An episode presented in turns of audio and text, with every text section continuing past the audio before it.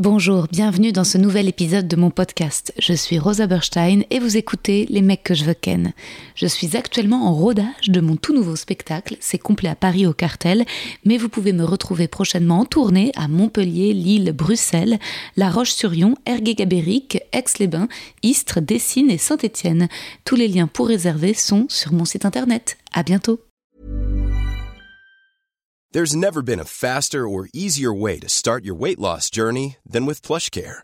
PlushCare accepts most insurance plans and gives you online access to board-certified physicians who can prescribe FDA-approved weight loss medications like Wigovi and Zepbound for those who qualify. Take charge of your health and speak with a board-certified physician about a weight loss plan that's right for you. Get started today at plushcare.com slash weight loss. That's plushcare.com slash weight loss. plushcare.com slash weight loss.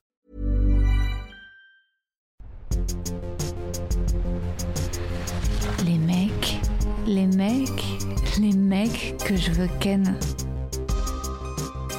Aujourd'hui, c'est l'avant-dernier mec, a priori, de la saison 3. Et j'ai choisi de recevoir Arnaud à Lola Wesh, pin-up néo-postmoderne, après-gardiste, diva, glamour, punk, qui fait du drag clown. Lola se décrit comme une figure de la perturbation du genre, fière et décomplexée, ambassadrice du Pour vivre heureux, vivons, montrer. Normalement, je sortirai l'épisode prochain, le 100, avec le dernier mec de la saison 3 dans une semaine. Puis pause d'un mois, pause du podcast pendant tout le mois de mai, car je suis très très fatiguée. Mais avec Marie, dès qu'on trouvera le temps, on lancera la fameuse newsletter mensuelle pour vous faire un récap des épisodes sortis dans le mois, de mon actu et surtout pour vous demander vos villes, que je vienne en tournée à votre rencontre avec mon spectacle et le livre en dédicace après. En attendant, suivez-moi sur Insta, vous trouverez toutes ces infos dans les petites bulles que j'ai mis en highlight sur mon profil. Cet épisode a été enregistré le 7 mars, donc il y a un petit décalage dans les sujets d'actu. À la fin, on parle de la guerre en Ukraine qui venait alors d'éclater et non pas de ce qui se passe là, enfin, c'est-à-dire de l'entre-deux tours. Hélas, la guerre en Ukraine continue, mais euh, on n'a pas parlé des élections. C'est un sujet très déprimant sur lequel j'ai fait assez peu de blagues en vidéo. J'en ai fait dans mon spectacle pour inciter à faire barrage, évidemment, au second tour à Marine Le Pen. Mais j'ai même plus le temps de monter euh, ces petits extraits d'interaction dans le spectacle et de les mettre sur Insta avec des sous-titres. Après la pause, je vous retrouverai avec les meufs que je veux ken. Tout d'abord l'édition AA, des auditrices anonymes qui ont lu mon livre, on en discutera. Si vous ne l'avez pas encore lu, c'est le moment, vite, comme ça vous manquerez rien à notre discussion. Puis l'été, je diffuserai des épisodes avec des comédiennes, humoristes, réalisatrices, certainement sans intro ni outro, juste un petit pré-roll. Vous serez direct dans nos discussions, ça sera sympa. Je ne sais pas encore si j'aurai un sponsor. En attendant, j'en profite pour vous rappeler que vous avez 15% de réduction avec mon code promo ROSA15 sur les merveilleux produits au CBD de la marque Équilibre. De mon côté, j'ai hâte de recevoir le livre de Léa, la créatrice, le CBD Que faire avec, qui en explique tous les bienfaits. Vous pouvez le commander de votre côté sur le site de la FNAC. Comme l'épisode a été enregistré début mars, comme je vous le disais, j'étais en plein encore euh, dans une petite euh, fin d'histoire avec un gars, j'en parle. Et désolé si je me répète et que vous m'en avez euh, déjà entendu en parler dans Hotline ou dans le podcast d'Amel Chabi. Promis, j'ai tourné la page et j'ai hâte de vous raconter de nouvelles anecdotes plus positives. J'essaie de rester optimiste, mais je vais avoir 33 ans le 9 mai et ça me fout un énorme coup de vieux. Et puis les fins d'année scolaires et l'approche de l'été m'angoissent toujours énormément, même si le retour du soleil est Attention, vous entendrez parfois euh, des légers soucis de son avec les micros que j'avais installés sur de mauvais pieds, mais ça devrait pas être trop gênant. Avec Arnaud, on a parlé de virilité, du burlesque, des questions d'identité, d'homophobie intériorisée et de la violence entre gays au sein même de la communauté LGBT, de la violence au sein du couple aussi. Arnaud s'est livré sur des sujets très sensibles avec beaucoup de délicatesse et d'humour. Je vous souhaite un excellent épisode. Heureuse de t'avoir et je t'ai écrit un petit poème. Ah, moi je suis trop content d'être là. ok, c'est parti. Lola Wesh. J'ai entendu ce nom la première fois au Barbès Comedy Club, quand Laura Domange avait un plateau le lundi soir. Nous avions été programmés tous les deux, mais c'est surtout à la nouvelle scène qu'on s'est croisés. Les vendredis et samedis soirs, en sortant de mon spectacle, à 22h15, je te voyais te préparer pour le cabaret burlesque, souvent avec des costumes différents, drag clown, drag queer. J'étais fascinée. Et quelle différence entre les loges de stand-up Ah bon De se retrouver au milieu des feuilleuses pailletées, d'hommes aux longs cils. Quelle sensualité joyeuse Et quelle diversité de corps, de sexualité, un autre monde. Croisé donc, mais jamais rencontré vraiment. Aussi, je profite de ce podcast pour apprendre à te connaître et je suis curieuse de savoir quand Lola est apparue dans la vie d'Arnaud. Dans une vidéo brute, tu dis que tout le monde ne peut pas se revendiquer queer et je suis bien d'accord. Je déteste quand mes copines hétéros font semblant d'être bi ou fluides alors qu'elles sont en couple monogame depuis 5 ans avec le même gars. le bisou en première avec ta meilleure amie ne compte pas. Tu peux pas t'approprier un terme qui va avec des stigmatisations que tu n'as jamais vécues et perso, je préfère le terme d'allié. Et profondément, à travers ce podcast, j'aime qu'on réfléchisse à nos différences, à tout ce qui nous rend particuliers. Est-ce que tu te souviens de la première fois que tu t'es maquillée? Oh oui Oh là là Bah j'avais 17 ans. Et j'avais un peu l'air d'une pute sur le retour. hein. C'était pas... Mais ouais, je me souviens. Ah, ça m'émeut. Lola, ouais, je laisse place à Arnaud. T'avais 17 ans? Ouais, c'était avec des potes. C'est drôle parce qu'on en a parlé il y a pas longtemps. que C'était avec des copines euh, avec qui j'allais en boîte de nuit. Et, euh, on avait un skyblog. Ah ouais, ouais, ouais, ouais. Putain, ouais, on avait un skyblog avec notre bande de potes. Et il y a pas très longtemps, je suis retombé dessus par hasard. Et j'ai fait des screenshots, j'ai envoyé ça aux copines. J'ai dit non, mais regardez-nous. Elles, elles avaient 19-20 ans, c'était à la fac. Moi, j'avais 17 ans. Ok, mais comment vous étiez rencontrés? Boîte de nuit Ah ouais à Rennes, l'espace club discothèque. Génial La, la boîte gay de Rennes. Où il y avait des gays et des lesbiennes Ouais, des gays, des lesbiennes, des hétéros. euh. J'ai été barman après dans cette boîte une fois que j'étais majeur. Trop bien Donc, je sortais en mineur, euh, mais j'étais accompagné par des majeurs, donc c'était ok. Et c'était ma bande de potes, et on avait fait une espèce de skyblog euh, avec euh, toutes nos aventures. Mais franchement, c'est chaud quand même. On Ah voyait, ouais. Je voyais les photos, j'étais genre, waouh, putain, on avait peur de rien. Bah ouais, mais t'imagines, c'est hyper euh, enfin, chanceux euh, dès le lycée d'avoir une boîte pour laquelle se retrouver. Ça veut dire que déjà tu savais euh, que t'étais gay? À moi, très tôt. hein. Ah ouais, c'est vrai? Ouais, au collège déjà. Déjà, au collège, ah j'ai fait un coming out. J'étais un peu. Même dans ma hum, façon d'être, tout était du militantisme en fait. Ok. À partir du moment où j'avais compris que j'étais différent et que ben, c'était à moi de me faire ma place dans la société, j'étais un attentat social. Ok. dès le début. Et du coup, j'étais devenu une source de confusion pour pas mal de mecs au collège et au lycée. Ouais. Des premières expériences avec des mecs hétéros, je peux dire, j'en ai eu pléthore. Waouh Ouais. Incroyable. Et ça, dans mon spectacle, je le dis, genre, ouais, ouais, c'est 80% d'hétéros.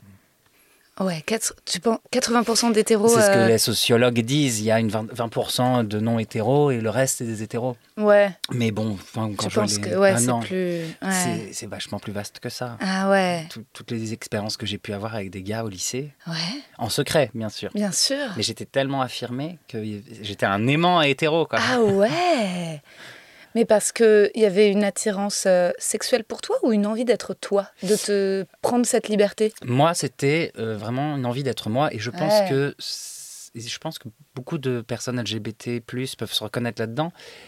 C'est soit, on, on- en fait, ça exprime une certaine insécurité de ne pas être dans des codes, euh, dans les conventions sociales. Et c'est soit euh, par sécurité, on reste dans le placard, ou alors on est out, mais euh, on répond au code de l'hétéronormalisation. Soit, et là je parle en mon nom, moi ce que j'ai fait, c'est euh, ben, euh, c'est comment utiliser le terme de PD. Je suis PD, mais il n'y a que moi qui peux le dire et Bien je sûr. me réapproprie l'oppression Mm. avant d'être opprimé. En gros, c'est un peu ça. Et je pense que dès le collège, j'étais vraiment dans un truc de euh, d'en faire des tonnes, de m'exprimer, Ouais. d'être moi et, euh, et, et vraiment de montrer aux gens que leur avis, leur regard, ils pouvaient, s'ils voulaient, c'était pas mon problème. De toute façon, j'allais continuer. Et, euh, et en fait, ça a interpellé vachement d'hétéros, je me souviens, et des mecs hétéros qui, euh, qui m'embrassaient euh, en secret dans les toilettes. J'ai eu des premières expériences sexuelles avec des mecs hétéros au lycée. Et ça, et ça me fait rire parce que je sais que c'est le commun de beaucoup, beaucoup de gays au collège-lycée. Ah ouais, et c'est pas trop euh, dangereux? Tu te brûles pas un peu les doigts? Parce que si jamais tu développes des sentiments. euh, moi j'ai un pote gay qui tombe toujours amoureux des hétéros et c'est un peu du rail. Faut pas. Faut que ça reste du cul, mais. Enfin, en tout cas, ou alors vraiment réussir à le faire. euh, Alors, par rapport à la sexualité, je crois que là, pareil, euh, comme il n'y a pas de référent, mhm. euh, la question des- de l'affect amoureux, je, je pense que j'avais beaucoup de, de facilité à tomber facilement amoureux, mais à, à détomber amoureux, c'est à Ah désaimer ouais comme ça. Ouais. Incroyable. Ça peut être possible, j'ai envie, je tombe amoureux, c'est pas possible, j'arrête d'être amoureux. Waouh, que super pouvoir. Bah, super pouvoir, mais qui peut parfois mettre dans des situations inconfortables, qui peut faire souffrir euh, aussi. Mais je pense que c'est. Comment dire Comme on n'a pas de référent, ben, on fait un peu à sa sauce. Moi, je sais que je me suis construit. euh, je, je testais des choses. Ouais. Et pareil pour la sexualité. Et c'est là où. euh, c'est le côté un peu trigger warning. Quand on est un jeune gay de 13, à partir de 13 ans, j'ai compris que j'étais gay, qu'on n'a pas de référent, même à l'école, on n'en parle pas, toute, Ah ouais. toute l'éducation est hyper hétéro, ben, sa propre construction, on l'a fait en prenant des risques et en se mettant en danger. Et moi, la plupart de mes premiers rapports sexuels, ça a beaucoup été des viols. En grandissant, je me rends compte que j'ai été marqué par, par des euh, comportements de mecs et que ça a perturbé pas mal de choses sur le reste de ma construction. Et je sais que je suis pas un cas isolé parmi euh, les mecs homosexuels. Et ça, le problème, c'est patriarcat. Donc Ouais. la base du problème, c'est patriarcal. Et en gros, ben, en tant que jeune gay, le seul moyen de pouvoir avoir des relations sexuelles, de, de se découvrir, ben, c'est pas en ayant un amoureux au lycée. Hmm. C'est en finissant dans les griffes d'un vieux PD euh, qui a, euh, trois, qui a ouais, cinq fois notre âge. Hmm. et même si on le fait consciemment, on reste quand même vulnérable. Bien On- sûr. On n'est pas construit Ouais. et on se met dans des situations qui peuvent être dangereuses parfois. Donc, euh, Ouais, puis un Ah. rapport de domination euh, si. euh, bah, l'ascendance de l'adulte. euh, Ah ouais. C'est oui, c'est. Et ça, c'est un truc. J'aime bien en parler. Alors, bien sûr, faut pas que les gens fassent l'amalgame pédophilie, homosexualité, mais c'est dans la communauté homosexuelle masculine. Il y a vraiment des. Enfin, moi, je vois euh, depuis qu'il y a MeToo. Mhm. Moi, je remercie ce mouvement. Ouais. On commence depuis quelque temps chez les gays à se dire bon, en fait, euh, Tout n'est pas ok.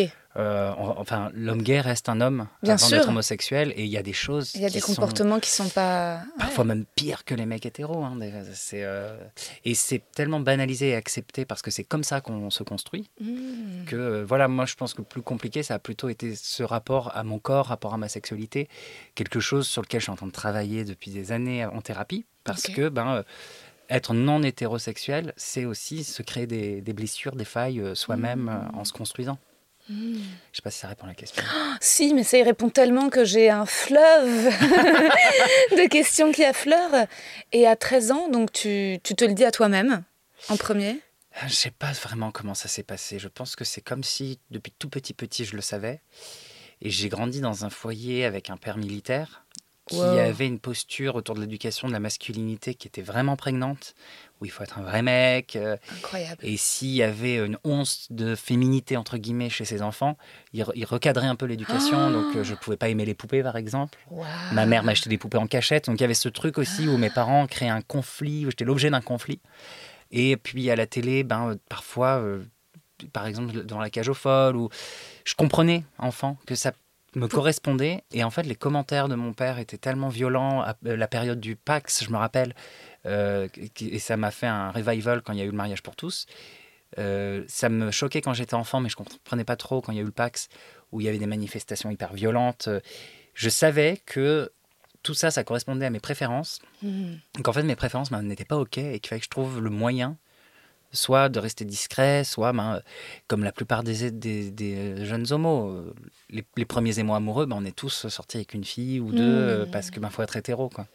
Ouais. Donc euh, j'ai jamais vraiment eu le truc de Ah, je crois que je suis homo. Enfin, euh, C'était toujours là. c'était toujours là. Ouais. C'était toujours là. Mais c'est dingue. Un père militaire, ouais, c'est vraiment euh, cinématographique, quoi. Tu te dis, alors là, il y a le...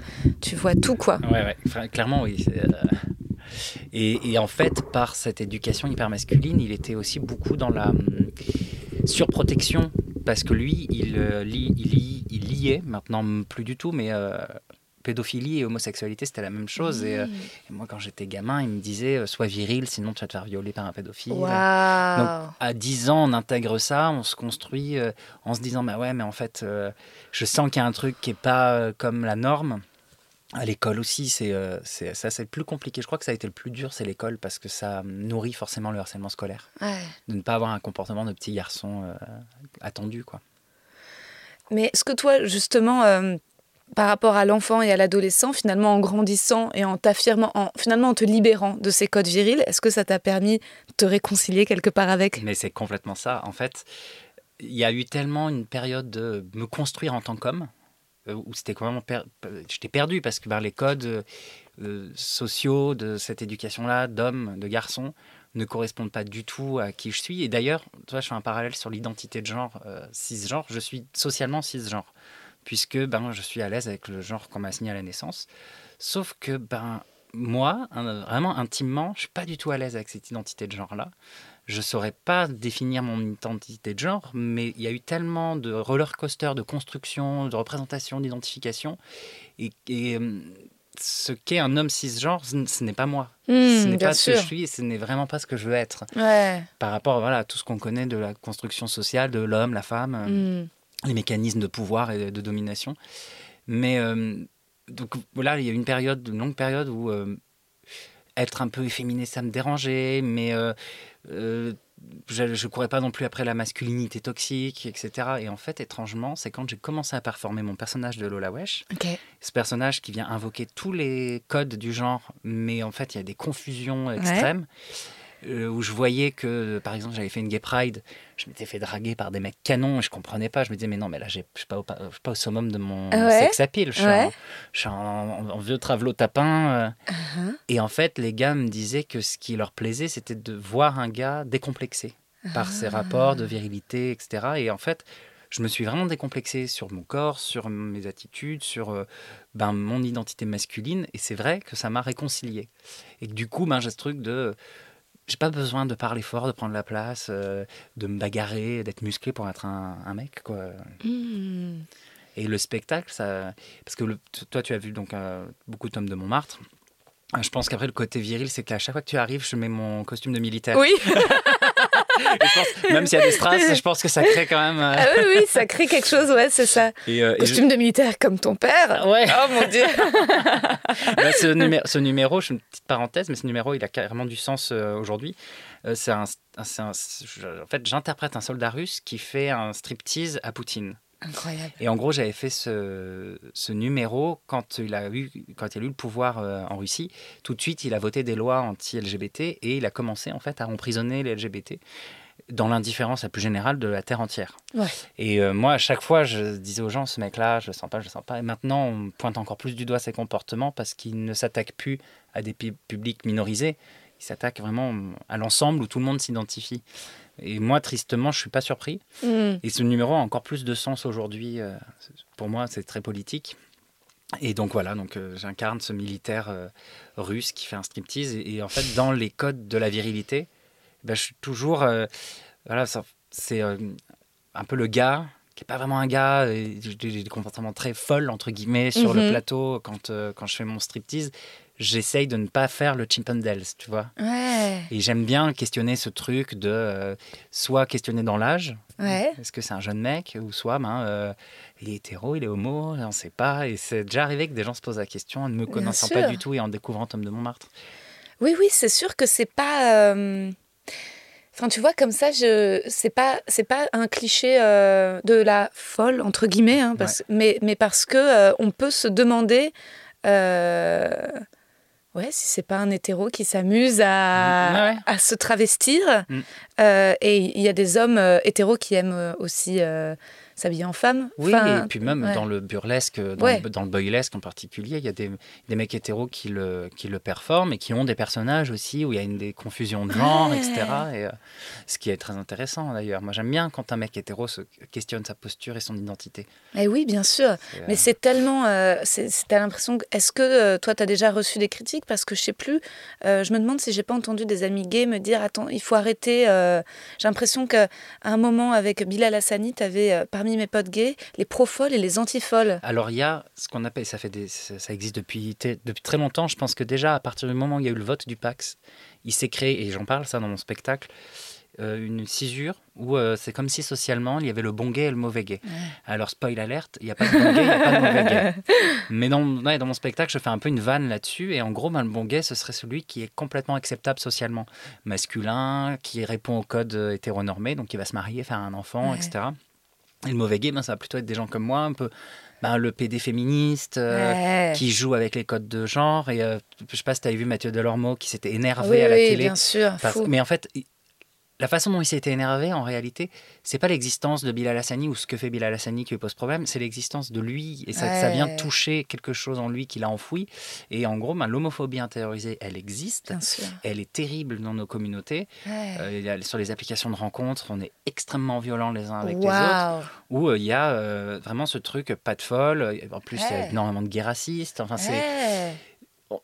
En fait public opprimé, mais en fait qui reproduit les oppressions Bien co- sûr. comme si ça allait les sauver de quelque chose. Ouais. Et euh, effectivement, moi j'ai déjà eu des pff, euh, sur le, avec Lola Wesh, mais mes haters, il y en a plus souvent des queers LGBT que Comme- des hétéros.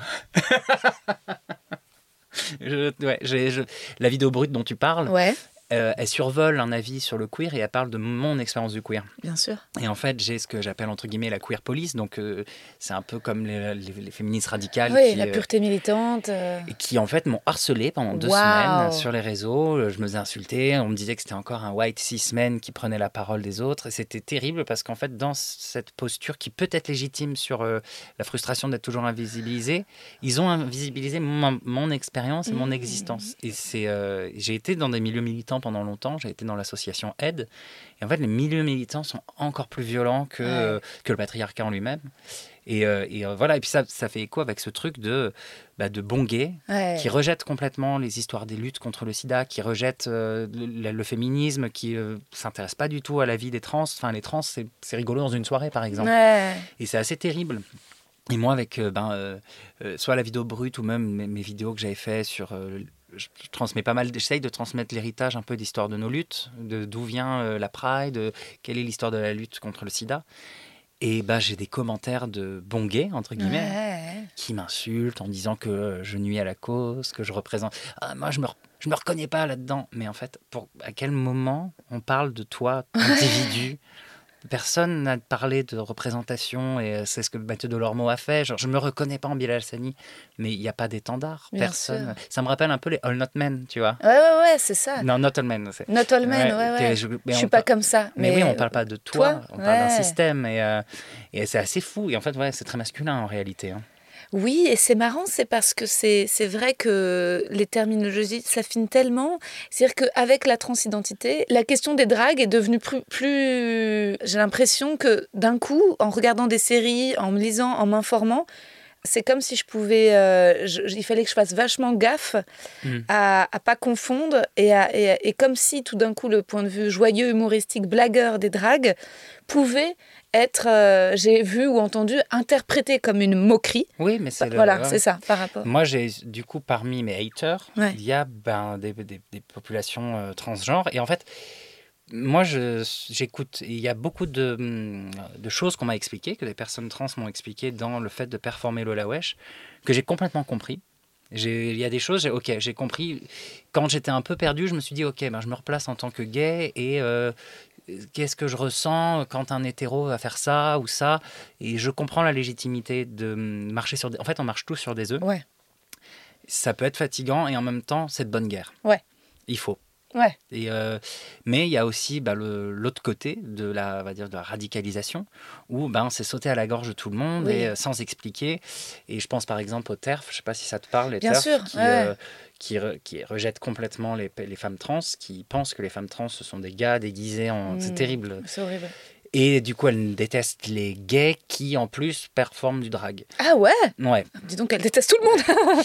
Mais euh, moi, en étant un peu dans, dans le truc, euh, y a, par, par exemple, tu vois, je vais te citer RuPaul. Je me fais beaucoup d'ennemis en disant, je suis pas, j'aime bien regarder les artistes qui passent à RuPaul. J'aime bien Ouais. découvrir les artistes. Il y a des, il y a des, des gens qui ont énormément de talent, mais la, la production RuPaul Drag Race en elle-même, le- le- la grosse machine, c'est quelque chose qui ne m'intéresse pas, qui me met mal à l'aise et qui me dérange. Euh, Ah. Il y a de la compétition, il y a le côté télé-réalité, il y a beaucoup de mécanismes de euh, ce qu'on appelle le- shade, la culture du shade, genre euh, vanner quelqu'un et à chaque fois, ben, c'est un groupe qui vanne une personne, donc moi ça me renvoie au harcèlement scolaire. Donc on- euh, toujours ces reproductions un peu d'oppression. Et surtout, ben, ce que j'ai pu remarquer, c'est pourquoi est-ce qu'un homme gay, quand il, euh, il emprunte le travestissement ou le mouvement drag pour faire de l'art, rentre obligatoirement dans des schémas hyper misogynes? Et je me suis vraiment posé la question parce qu'en fait, c'est m'est arrivé de le faire avec Lola Wesh et euh, de flirter vraiment avec euh, la frontière. Et à partir du moment où on m'a expliqué, maintenant je fais vraiment gaffe à ne pas tomber dans le panneau parce qu'en réalité, la culture populaire place le travesti aujourd'hui vraiment dans la caricature. C'est Hmm. forcément drôle. Et, euh, et si c'est pas drôle, là c'est plus toi le côté euh, RuPaul Drag Race, c'est femme fatale. C'est hyper, c'est toujours hyper sexualisé, c'est femme objet, faut être la plus belle, la plus queen, quitte à marcher sur les autres. Y a vraiment tous ces trucs là. Du coup, je me dis, ça crée, ça crée, un, ça crée un trouble. Ouais. Et je comprends à un moment donné qu'une femme trans qui a galéré, euh, qu'on va souvent confondre avec euh, le travestissement et drag queen, en est ras-le-bol. Et Ouais. finissent par euh, se sentir attaqués aussi par le- la performance de- du mouvement drague. En fait, je comprends et j'entends. Ça m'a énormément attristé les premières fois où on me mettait dans la case euh, transphobe parce que ben, euh, je ne pense pas l'être foncièrement, mais en réfléchissant, ben, même si je ne le suis pas euh, de manière euh, consciente, j'ai une éducation de, de jeune mec, euh, peut-être gay, ok, mais dans cette éducation-là, ben, j'ai des constructions euh, qui m'ont été euh, mises et qui font que ben, euh, dans des films, il y a certains personnages trans, je ne vais pas voir où est le problème transphobe. Et en fait, une personne trans va me l'expliquer. Je me dis, ah, mais ouais, en fait, on, a tellement intégré des stéréotypes qu'on des fois, on se rend même plus compte que c'est euh, problématique, en gros. Complètement. Et tu dis que tu avais intégré des, une part de misogynie. Est-ce que c'est parce que tu associais le fait, tu avais un discours sur la féminité ou la femme euh, Parce que je sais qu'il y a des féministes, alors peut-être certainement euh, un peu tort sur les bords, mais ce qu'elles reprochent aussi aux femmes trans, c'est de, de, entre guillemets, euh, d'être femme par une, ex, une, euh, une, surféminisation. C'est Voilà.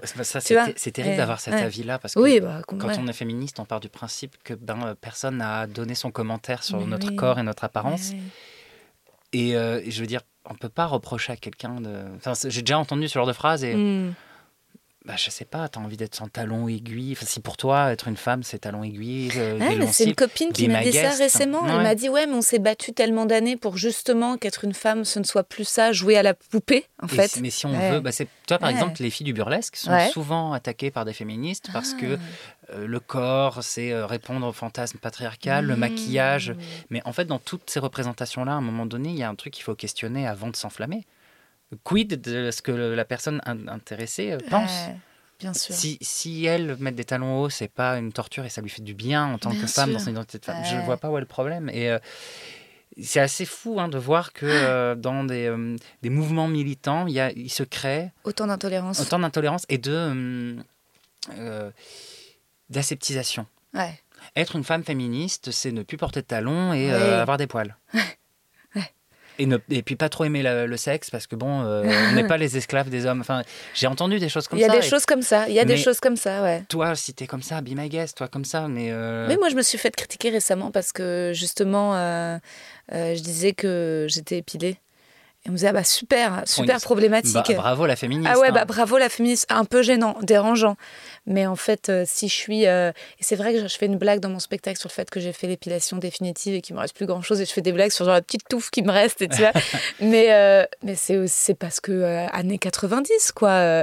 Enfin, tu vois, il y avait... Et puis tu fais ce que tu veux Ouais. de ton corps en réalité. Ouais. quoi. C'est assez, ça, c'est assez, c'est assez fou. Et en fait, moi, il y a un truc qui me fascine, c'est qu'il se passe tellement de choses maintenant. Les jeunes aussi me font halluciner. Ils sont vachement plus éveillés sur beaucoup de trucs. Mais je me rends compte que euh, la déconstruction, l'éveil, ça crée en fait justement des, euh, des dogmes. Ouais, On- À vouloir lutter contre euh, le dogme patriarcal, on en crée d'autres. euh, où, euh, moi, par exemple, ça, sur la question de l'identité de genre, à un moment donné, je m'étais intéressé à des, à des, euh, sociologues que j'avais lus comme ça, des Américains, et puis les, hum, je sais pas, euh, Preciado, je sais pas si tu vois. Bien sûr. Voilà, c'est surtout Preciado qui m'avait euh, ouais, fait euh, exploser le cerveau. Je me suis dit, mais en fait, je suis carrément une personne non binaire. ouais. Et la première fois que j'ai dit ça, je me suis fait égorger. Ah bon? Bah oui, parce que on me voit dans la rue, on m'appelle monsieur. Et c'est en accord, mais, mais en fait, ce qu'on sait pas, c'est que bah, je suis pas à l'aise quand on m'appelle monsieur. Ouais. Et j'ai pas envie à ce qu'on m'appelle madame.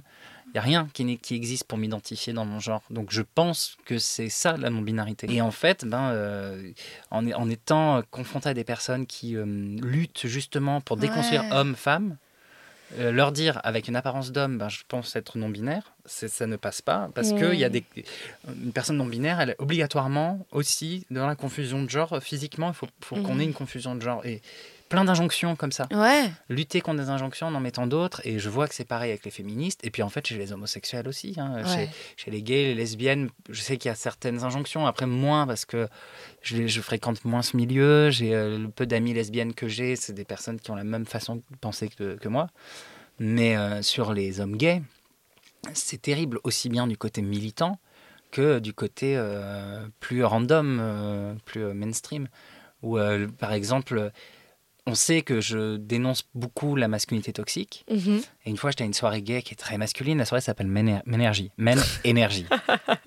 Tous les mecs sont torse nu, Ouais. il y a des pectoraux partout. Ouais. Et euh, moi, je dansais torse nu, puis j'avais une grosse chaîne euh, autour du cou, un peu Kaira, tu vois. Ouais. Et il y a un gars qui me connaît, qui me suit sur les réseaux, qui vient et qui m'agresse euh, Ah. verbalement en prenant mon collier comme ça. Fait, ah, ça c'est masque for masque. Masque for masque, c'est masculin pour masculin euh, chez les gays. C'est des critères de recherche sexuelle. Ok. Et il m'agresse comme ça et je comprenais pas. Et, euh, et je me suis dit, ce, ce gars-là, en fait, dans mes postures à me moquer du masculin, il s'est senti, lui, euh, titillé. Ça a Uh-huh. touché euh, son ego. Et là, il me voit avec des codes masculins. Du coup, il a voulu un peu me rattraper en mode, ah, tu vois, ah, ah, toi aussi. C'est assez fou. Ah ouais, c'est fou. hein. Je sais pas, soyons peaceful, quoi. Ouais, ouais, c'est très compliqué de savoir. euh, pareil, moi, je me dis, mais de, de, se libérer des injonctions, de s'aimer soi, euh, de, tu vois, tout cette, aussi ce truc du body positive où il faut être sincère. Moi, on m'a beaucoup euh, reproché de parler de mes complexes. Ah, Récemment, tu sais ce qu'on m'a reproché? C'est que dans mon livre, je parle du fait d'avoir été. Victime en fait de, euh, de costumières de cinéma qui m'ont toujours reproché de ne pas être assez mince en fait de pas faire un 34-36 et parce que je faisais un 38-40 et ben j'étais la bonne pote et puis j'ai vécu des situations hyper humiliantes et donc euh, et on m'a attaqué là-dessus en me disant mais tu rentres quand même dans les critères de la beauté et de la normalité bah donc ouais. tu n'as pas le droit de te plaindre On m'a fait pareil, ouais. On m'a fait, fait pareil. J'avais fait un post euh, il y a deux ans de ça où euh, je parlais justement de l'injonction aux muscles chez les gays et qu'en fait sur Instagram, moi sur Instagram, il y a des photos de Tom de Montmartre sur scène euh, en slip qui sont supprimées. Et je vois plein de photos de gars en micro-slip super tankés qui sont pas supprimés. Donc on voit la différence entre ce qui est acceptable et pas acceptable. Plus les remarques ou dans la drague, dans la sexualité, ou euh, ben euh, j'ai pas le corps qu'il faut. euh, Enfin, j'ai beaucoup été. Avant, j'étais beaucoup plus mince. J'ai pris 10 kilos avec le confinement et je suis hyper content de mes 10 kilos. ça te va bien? Mais, euh, mais pour certains mecs, euh, je suis gras Mmh. parce que j'ai un petit ventre. euh, il faut du muscle. Et, et je trouve ça grave parce que même moi, ça m'a amené à la- tout de suite avoir un kink. je vois un beau mec, ah tiens, il est musclé. hein. Ouais. Alors qu'en fait, c'est foncièrement pas ce qui me plaît. Mais j'ai quand même un petit trigger de ah, j'aime bien. Et ça, et je- ça m'avait saulé et j'avais dit, mais en fait, il faut juste que tous les corps s'exposent plus sur les réseaux. Et euh, j'avais posté une photo et j'avais mis hashtag euh, Skinny is the new muscle. C'était l'attaque des crevettes. Et euh, une personne militante, hyper activiste, m'a incendié en commentaire. Je suis en train de parler de mon expérience et de mon corps. mais oui Et la personne me dit, t'as un corps carrément acceptable socialement.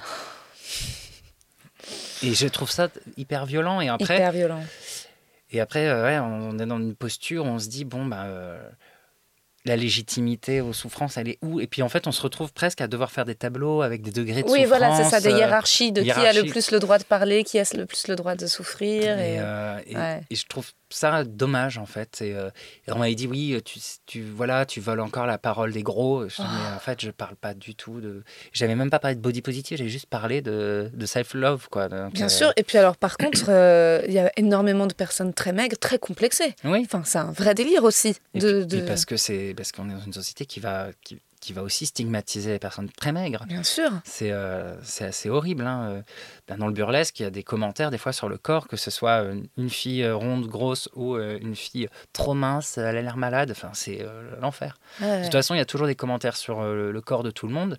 Et je trouve ça dommage de devoir hiérarchiser. Hmm. Je pense que ben, c'est comme quand il y a eu MeToo.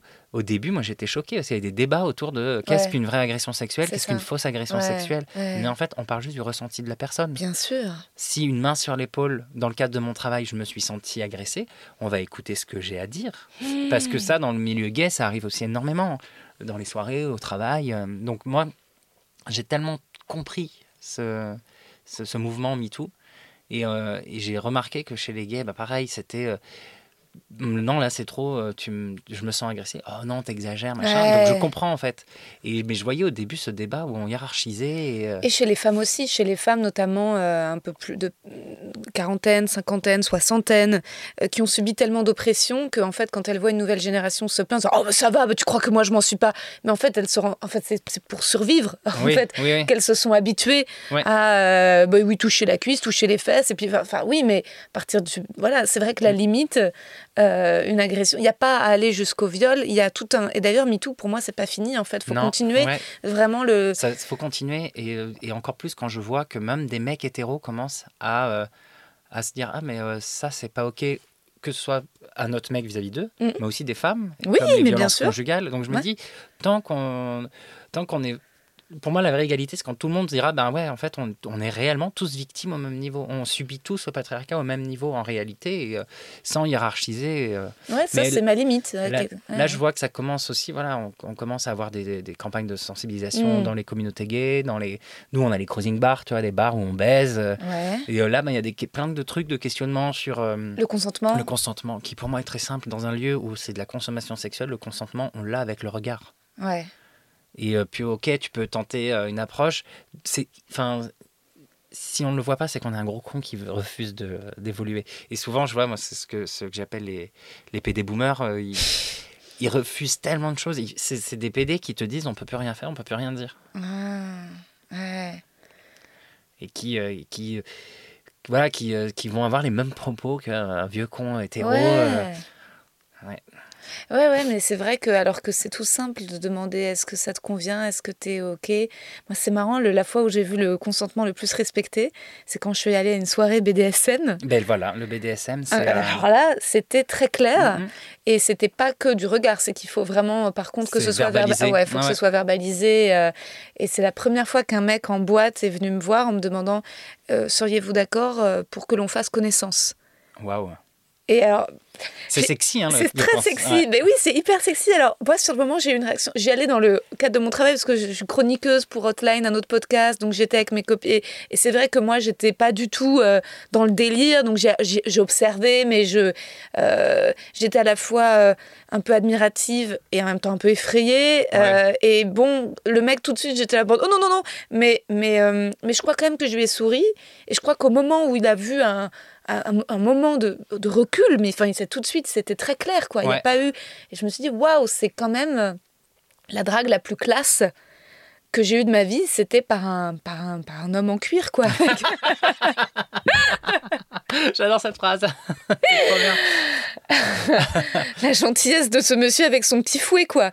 qui était vraiment. euh, qui n'a pas du tout insisté euh, et qui a pas. euh, et puis qui m'a demandé l'autorisation, qui, qui s'était pas induit de. tu sais, parce qu'en fait, je me dis, c'est tellement relou, tu sais, aussi en soirée, de. Alors, tu bois quoi Alors, vous dansez pas? C'est même ce truc, bah, ta copine, vous dansez pas? Tu sais, qui force Ouais. une discussion. Ouais. Euh, c'est vrai que c'est c'est vrai que c'est chiant. Et ça, j'ai trouvé ça. euh, Donc ouais, non, je pense que le consentement, c'est hyper. euh, Il y a des gens qui sont énormément en résistance par rapport à tout ça. Ouais, et qui ne, en fait, qui ne, qui ne saisissent pas le problème, en fait. Et, euh, moi, je me suis disputé avec des potes PD ou même des plans cul ou Ouais. des amants où je, me- je me barrais parce qu'en fait, Hmm. on explique le truc et ça fait Oh, t'en fais un peu trop là. Ouais, mais pas. Ouais. Moi, en plus, j'ai eu une période assez compliquée où euh, j'ai euh, processé différentes agressions sexuelles que j'ai vécues, en l'occurrence avec un, un de mes amoureux, enfin amoureux, euh, un gros connard. mais, et en fait, j'avais besoin d'en parler, j'en parle encore aujourd'hui, j'exprime, j'explique en quoi c'est insidieux aussi l'endroit où on accepte des choses parce que ben, euh, socialement, l'agression sexuelle et le viol, c'est forcément dans une rue coupe-gorge avec quelqu'un qui nous tabasse. Pas On a- forcément, ouais. Et en fait, pas forcément. Ça peut être. euh, Et Dans moi, je, je réalise que j'ai eu des, des situations qui n'étaient pas du tout OK, que j'ai intériorisées et qui ont fait que j'étais pas bien pendant des années. Et un jour, ça, ça a pété et, euh, et j'en ai beaucoup parlé. Je, je mets vraiment un point d'honneur à ce qu'on en discute de plus en plus dans les communautés gays parce que, comme je te disais euh, avant, euh, on n'a aucun code pour se construire. Donc, Ouais. euh, des- tu vois, déjà, les hétéros, ils ont des codes pour se construire. Mais Mm, tu mm, vois mm, déjà mm. les problématiques autour Ouais. du consentement. Imagine, il y a que des hommes Ouais. et il y a aucun code. C'est terrible. Et, euh, et à chaque fois que je peux en parler ou que j'explique des trucs, ben, j'ai toujours eu des, Scepticisme. ouais. sceptiques ou euh, à amoindrir le truc en disant non, mais t'exagères un peu. Si tu restais, c'est un peu de ta faute. Si, voilà. Voilà, ben. Dans les baracues, par exemple, je vais me battre une fois avec un mec qui insistait. Et en fait, les autres gars autour de moi sont venus le défendre en disant bah, T'as qu'à pas venir là. Mais c'est pas parce que je suis dans un lieu libertin, entre ouais. guillemets, que je suis à la portée de tout le monde, en fait. Au contraire. C'est pas ça le Ouais. jeu. Et, c'est- et puis les mecs ont vraiment ce truc de on leur doit quelque chose. Ouais. S'il y a un regard qui a été posé l'un sur l'un sur l'autre, c'est on leur doit quelque chose. Et c'est assez fou. Ce truc de prédateur euh, que les hétéros ont, ben, beaucoup de gays l'ont, beaucoup de gays plus vieux. Et quand on, on veut remettre les choses au clair, mais c'est c'est hallucinant comment un homme refuse de se remettre en question. Quoi. Ça me... Mm. Il y a une époque, ça me mettait vraiment en colère. Maintenant, ça va mieux. Je me suis apaisé sur pas mal de choses. Le gars, il met de la résistance, mais c'est pas grave, je lui parle plus. Je m'en Mm. vais. Je m'en vais et, euh, et je cherche même plus à, à épiloguer parce qu'il y a beaucoup de mecs qui veulent pas écouter, qui veulent pas entendre les. euh, Tu veux dire que tu t'es retrouvé dans comme une situation de violence domestique en fait? Tu étais en couple avec quelqu'un qui Alors à- j'étais en couple avec quelqu'un, euh, ça n'a duré que six mois, mais c'était Ouais. assez, euh, c'est l'ex- l'expérience la plus violente en termes de relation que j'ai pu vivre. J'étais sous son emprise. Je sais pas si tu as vu le film Mon Roi. Oui, Bah voilà. Quand j'ai vu ce film, j'ai fait OK. Et puis tout ce qui se passe dans l'histoire, ça fait écho parce que j'ai eu un accident euh, pendant que j'étais avec ce mec de vélo. Je me suis cassé le col du fémur. J'étais alité. Pendant que j'étais alité, il avait encore plus d'emprise sur moi. Je rentrerai pas dans les détails, mais parce qu'après ça va devenir un podcast glauque. Mais euh, il y a eu des trucs très glauques sexuellement que j'ai accepté parce que j'étais sous son emprise et qu'après coup, je réalise que c'est quelqu'un de dangereux, Mhm. clairement dangereux. Je pense sincèrement que c'est quelqu'un qui pourrait pousser une personne au suicide. Et Vraiment. Et, euh, et je réalise que des mecs comme ça, il y en a, il y en a beaucoup, beaucoup, beaucoup. Et je pense que c'est des gens qui s'en rendent même pas compte. Euh, qui ont un trouble, un trouble, qui ont une, à mon avis, un trauma quelque part, euh, quelque chose qui a été violent pour eux. Et en fait, c'est une reproduction de schémas à chaque fois, mais où, c'est eux qui deviennent les bourreaux. Moi, c'est le sentiment que j'ai. J'en parle avec ma thérapeute parce qu'on en a beaucoup discuté. Et elle me disait clairement, euh, il y a aussi ce truc. hein. Euh, souvent, un violeur, ben, c'est quelqu'un qui a été violé dans son enfance, dans beaucoup de cas. Par, pour se protéger, ben, reproduit euh, les schémas, de, il rejoue les schémas de ce qui l'a traumatisé. Donc c'est assez, euh, c'est assez terrible. Et comment tu t'es libéré au bout de six mois de cette personne? Ah, C'était Comment compliqué. tu t'es enfui quoi Ben, enfui, c'est Enfui, complètement ça. Parce que la première fois que j'ai voulu me séparer, parce que c'était toujours conflictuel, etc. et J'avais de la résistance. Quand je résistais, il y avait encore plus de conflits. Et je lui disais, regarde, on est dans le conflit, donc il faut qu'on arrête. Ouais. C'était impossible. Vraiment, c'était comme si j'étais dans ses griffes. Et en fait, ben, ça a vraiment été une, une fuite physique. On Ouais. était parti à Toulouse jouer un numéro qu'on avait monté ensemble, où j'avais décidé. En fait, comme dans le film Mon Roi, il, il transformait des situations, il faisait des choses qui me mettaient dans des insécurités, qui me faisaient monter des peurs et des angoisses. Et la plupart du temps, il arrivait à me rendre fou. Où je, où je perdais euh, mon sang-froid et j'explosais. Hmm. Et il me fait bah, Regarde, tu t'énerves. Lui, il restait calme. Il me dit Regarde, mais t'es fou, faut que tu, fa- faut que tu vois un psy. Et donc, ce week-end-là à Toulouse, je me dis On est dans un cadre neutre. Je vais faire le maximum pour ne réagir à aucune de ces provocations. Ça a été terrible à vivre. Ça a été très sport. Je pense que toute ma vie, je me souviendrai précisément de tout ce week-end-là. Tout ce qu'il a fait, et je voyais, et je résistais, je résistais. En partant de Toulouse, une fois qu'on a joué notre euh, pièce, euh, dans le train, en fait, bah, moi je vais m'asseoir ailleurs et je lui dis, euh, arrivé à Paris, tu me lâches, c'est fini. Il m'a fait, un- il, a tout fait. Il a essayé de tout faire pendant le voyage. Tous les trucs de, de manipulation qui peuvent exister, culpabilisation.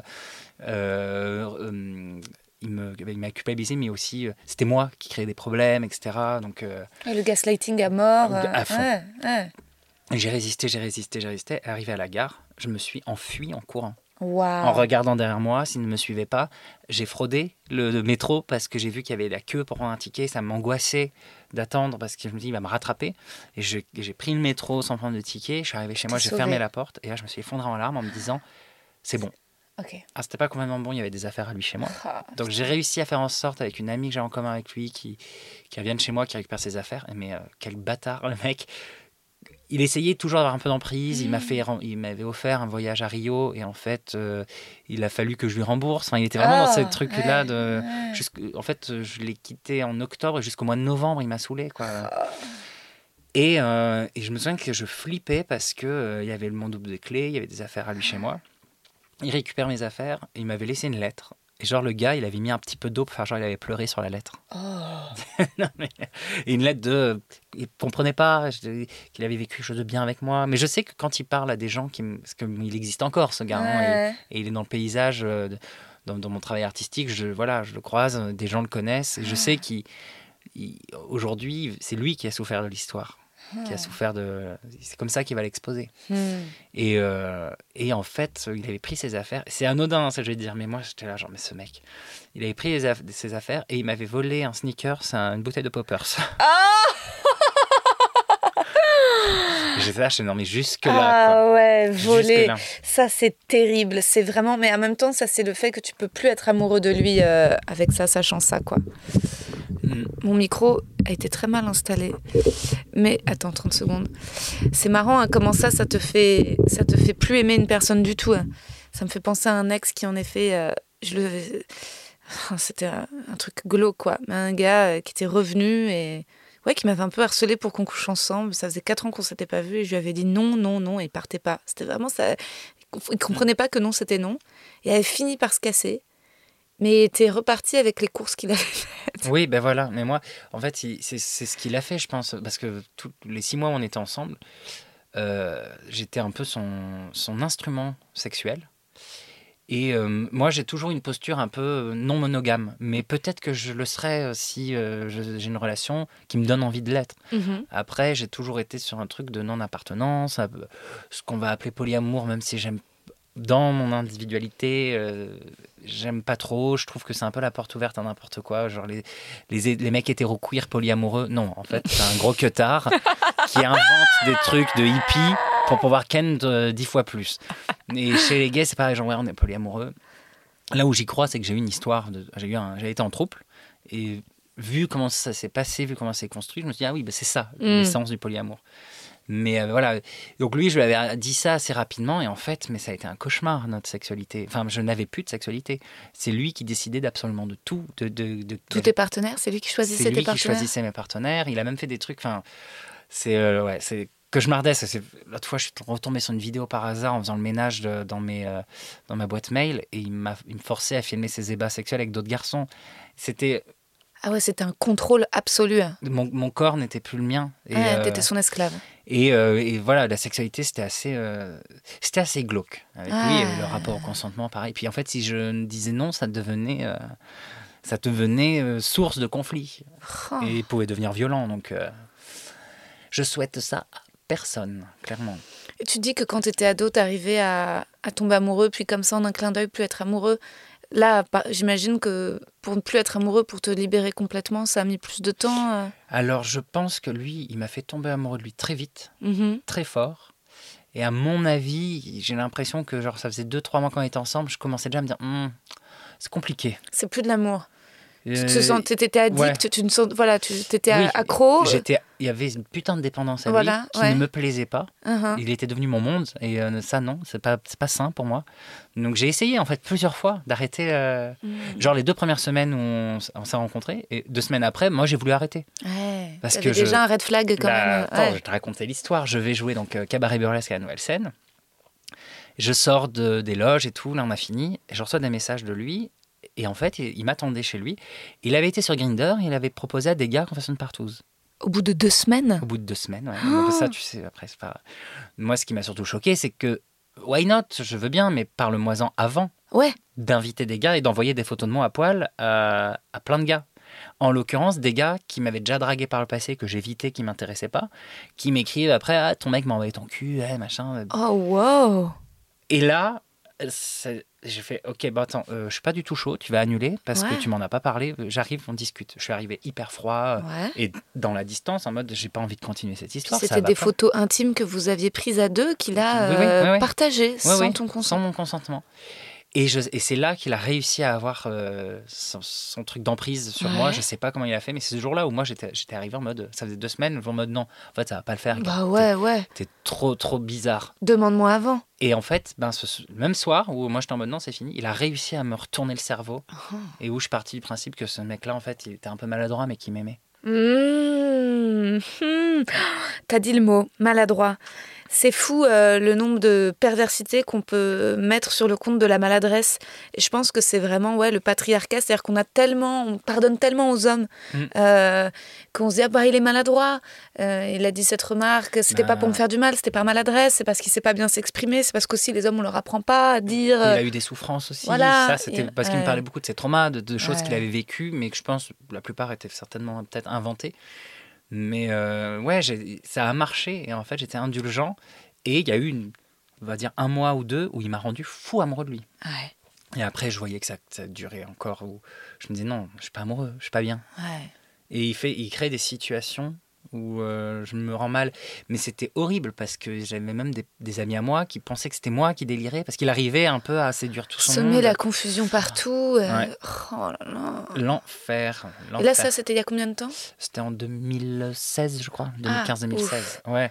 Mais je suis pas complètement Ah bon, réparé. hein. Ouais, ouais, ouais, je ça fais met une du thérapie temps. et tout, là. Ouais, Du mal quand je rencontre des nouveaux garçons, quand même, à, ouais, à faire confiance. à faire confiance ou à donner de l'importance aux, aux relations. Ouais. c'est- assez compliqué. Mais il y a du mieux, Ouais, grave du mieux. Mais c'est violent quand même. Ouais. Et je sais que je suis pas un cas isolé. Chez les, chez les gays, ça se répète énormément parce qu'il y a, justement ces questions de. Il n'y a pas de code, il n'y a pas de représentation. Donc il y a énormément de choses qu'on accepte dans les sexualités, dans les relations amoureuses, dans la drague. On se fait énormément de mal. Et je sais que même que moi aussi, j'ai été maltraitant par moments dans, dans, mes, dans mes angoisses, que j'ai pu euh, être toxique pour des mecs. Euh, sur le côté prédateur aussi, à une période, j'étais un prédateur sexuel, mais sans, sans m'en rendre compte, en fait. C'est-à-dire, Il y a des gars. Enfin, tu chassais? je chassais Ouais, si je savais qu'il y avait un gars gay dans la pièce, même si c'était pas trop mon style, ouais, j'y allais et puis ça allait à coup de, de commentaires sur son corps. euh, ouais. euh, le mater aussi jusqu'à il y a pas si longtemps, je matais beaucoup les mecs dans la rue mais de manière obvious euh, Ouais. jusqu'à ce qu'ils soient mal à l'aise. Et c'est des choses que j'ai identifiées maintenant que je ne fais plus, que j'essaie de ne plus faire, mais parce qu'il y a ce truc de c'est euh, ce que ma psy me disait, c'est les pulsions de mort en fait. Et quand on a, euh, visiblement, quand on est LGBT, on est tellement en danger tout le temps Ouais. dans- on est dans une société où on n'a pas de place. Enfin, on a toujours peur d'être agressé. Enfin, moi, du moins, toujours peur de me Mm. faire agresser. euh, j'ai pas de place. Les relations amoureuses sont com- même compliquées à construire. Ben, du coup, il y a ces pulsions euh, Mm. sexuelles qui sont liées à la pulsion de mort. Donc, la pulsion de mort, c'est euh, euh, je vais mourir. Le cerveau, il réagit comme ça, je vais mourir, ça- là, ça va se finir. Donc, il y a des, des passages à l'acte qui se font. Et en l'occurrence, moi, ma drague, à une époque, c'était vraiment. euh, Enfin, j'étais lourd. J'ai dragué des mecs sur Instagram euh, en voyant des dick pics sans qu'ils me demandent, tu vois. J'ai fait partie de ce camp-là. et j'en ai honte. De la dick pic non sollicitée. Et je, et je suis le premier aujourd'hui depuis. Bah, ça, c'était. Voilà, c'était avant, mais euh, ouais, c'est ap- après ce mec-là, après, euh, j'ai failli donner son blaze. Euh, après lui, ben, j'ai euh, réalisé beaucoup de choses qui étaient problématiques et que je me suis dit, putain, j'ai fait pareil. Ouais. Et par la suite, en réalisant ces choses problématiques, en voyant, bah, moi sur Instagram, quand je reçois une dick pic, ça, ça ne me plaît pas. Même si le mec il est BG, hein. Hmm. Je- dis-moi bonjour au moins, Ouais. déjà. Ouais, ouais. Et c'est plus, ça me renvoie une image de moi-même. Enfin, Qu'est-ce que je renvoie comme image pour que spontanément on m'envoie sa tub? Et je me suis souvenu que j'avais fait ça et qu'en fait, ça m'énerve encore plus parce que le gars, il veut pas m'envoyer à moi sa dick pic. Sa dick pic. sa dick pic. Il est euh, dans un espèce de tourment psychique Ouais. qui fait qu'il va être validé ou exister uniquement en faisant ça. Ouais. Je le sais puisque j'étais de l'autre côté moi aussi. Euh, J'ai participé à ça aussi. Ouais. Donc c'est encore plus agaçant. Genre, si tu veux me draguer moi vraiment, why not? Et souvent, Ouais. quand le mec veut vraiment te draguer, il y a toujours un petit truc de consentement avant d'envoyer une photo de bite. Bah oui. La dick pic balancée comme ça, c'est que le mec, il est en chien, il y a quelque chose qui va pas dans sa tête, il est dans, sa, dans son mécanisme de pulsion de mort, Ouais. et euh, c'est à la chaîne, quoi. Ouais, c'est marrant. hein. Ouais, ou parfois il y a quelque chose peut-être. euh, Moi, je pense un peu désespéré. Euh, Récemment, je me suis demandé avec un gars où je voyais qu'il bon, qu'il était en train de se désosser du dos. J'ai eu envie de lui envoyer une photo de mes seins, mais c'était vraiment triste. C'était un peu en mode reste, je t'en supplie. Euh, Je l'ai pas fait. euh, un peu par euh, soi-disant dignité, mais c'est ça qui est compliqué. Ça veut dire quoi la dignité? C'est-à-dire qu'en fait, oui, dans le sexe, dans la séduction, il y a un côté où on s'humilie, on est aussi un peu Mm. obligé de montrer une fragilité, une faiblesse. On est un peu, euh, enfin, parfois, oui, on passe pour des fous. Euh, je veux dire, je dis pas. je valide pas, mais ce que je trouve bizarre, c'est que dès que tu montres que tu as envie, de toute façon, dès que tu prends un risque, Mm. bon, c'est euh, c'est vraiment la, la difficulté aussi de voilà de, de pas harceler, mais de rappeler les gens. Enfin, tu vois, moi, j'ai un peu honte. Récemment, j'ai fait un truc, donc je, je sais pas trop comment le vivre. On fait tous les deux des aveux. Bah, c'est que j'avais eu une petite histoire avec un gars, bon, bah, qui, qui n'a pas fonctionné. Euh, et j'étais un peu. Et je sentais qu'à la fin, il allait me ghoster. Enfin, tu vois, qu'il allait. C'est terrible ça. Et, et en fait, j'ai j'ai anticipé le truc. J'ai dit, mais ça ne se passera pas comme ça, en fait. Ouais. Je veux que tu me dises si on continue à se voir ou si on arrête de se voir. Mais je veux pas que d'un coup, après avoir été euh, à Donf et tout, et cette revue, et avoir été enthousiaste, ne plus avoir de message et comprendre que je suis out. C'est trop violent. C'est hyper violent ça. Je- J'ai une colère envers le ghosting. Et le pire, c'est que maintenant, même dans les milieux professionnels, on se ghost. Ouais, euh, bien les amis. sûr. Là, moi, je suis ghosté par deux, trois copains. euh, je pense que c'est juste parce qu'ils bossent beaucoup. Mais euh, des, des messages, des choses qu'on doit régler, euh, des services qu'on devait rendre. Et en fait, j'ai un vu Ouais, il n'y a pas de mots. et je suis pas d'accord avec Mais ça. non, il faut se dire. Et donc, en fait, je l'ai un peu forcé à être en mode, bah alors, que se passe-t-il? Le confronter. quoi. le confronter euh, et l'appeler, euh, mais il avait un peu peur et clairement il n'avait pas l'habitude, il était un peu plus jeune, c'est 27 piges. Et je voyais, j'avais l'impression d'être la vieille nana de 32 ans.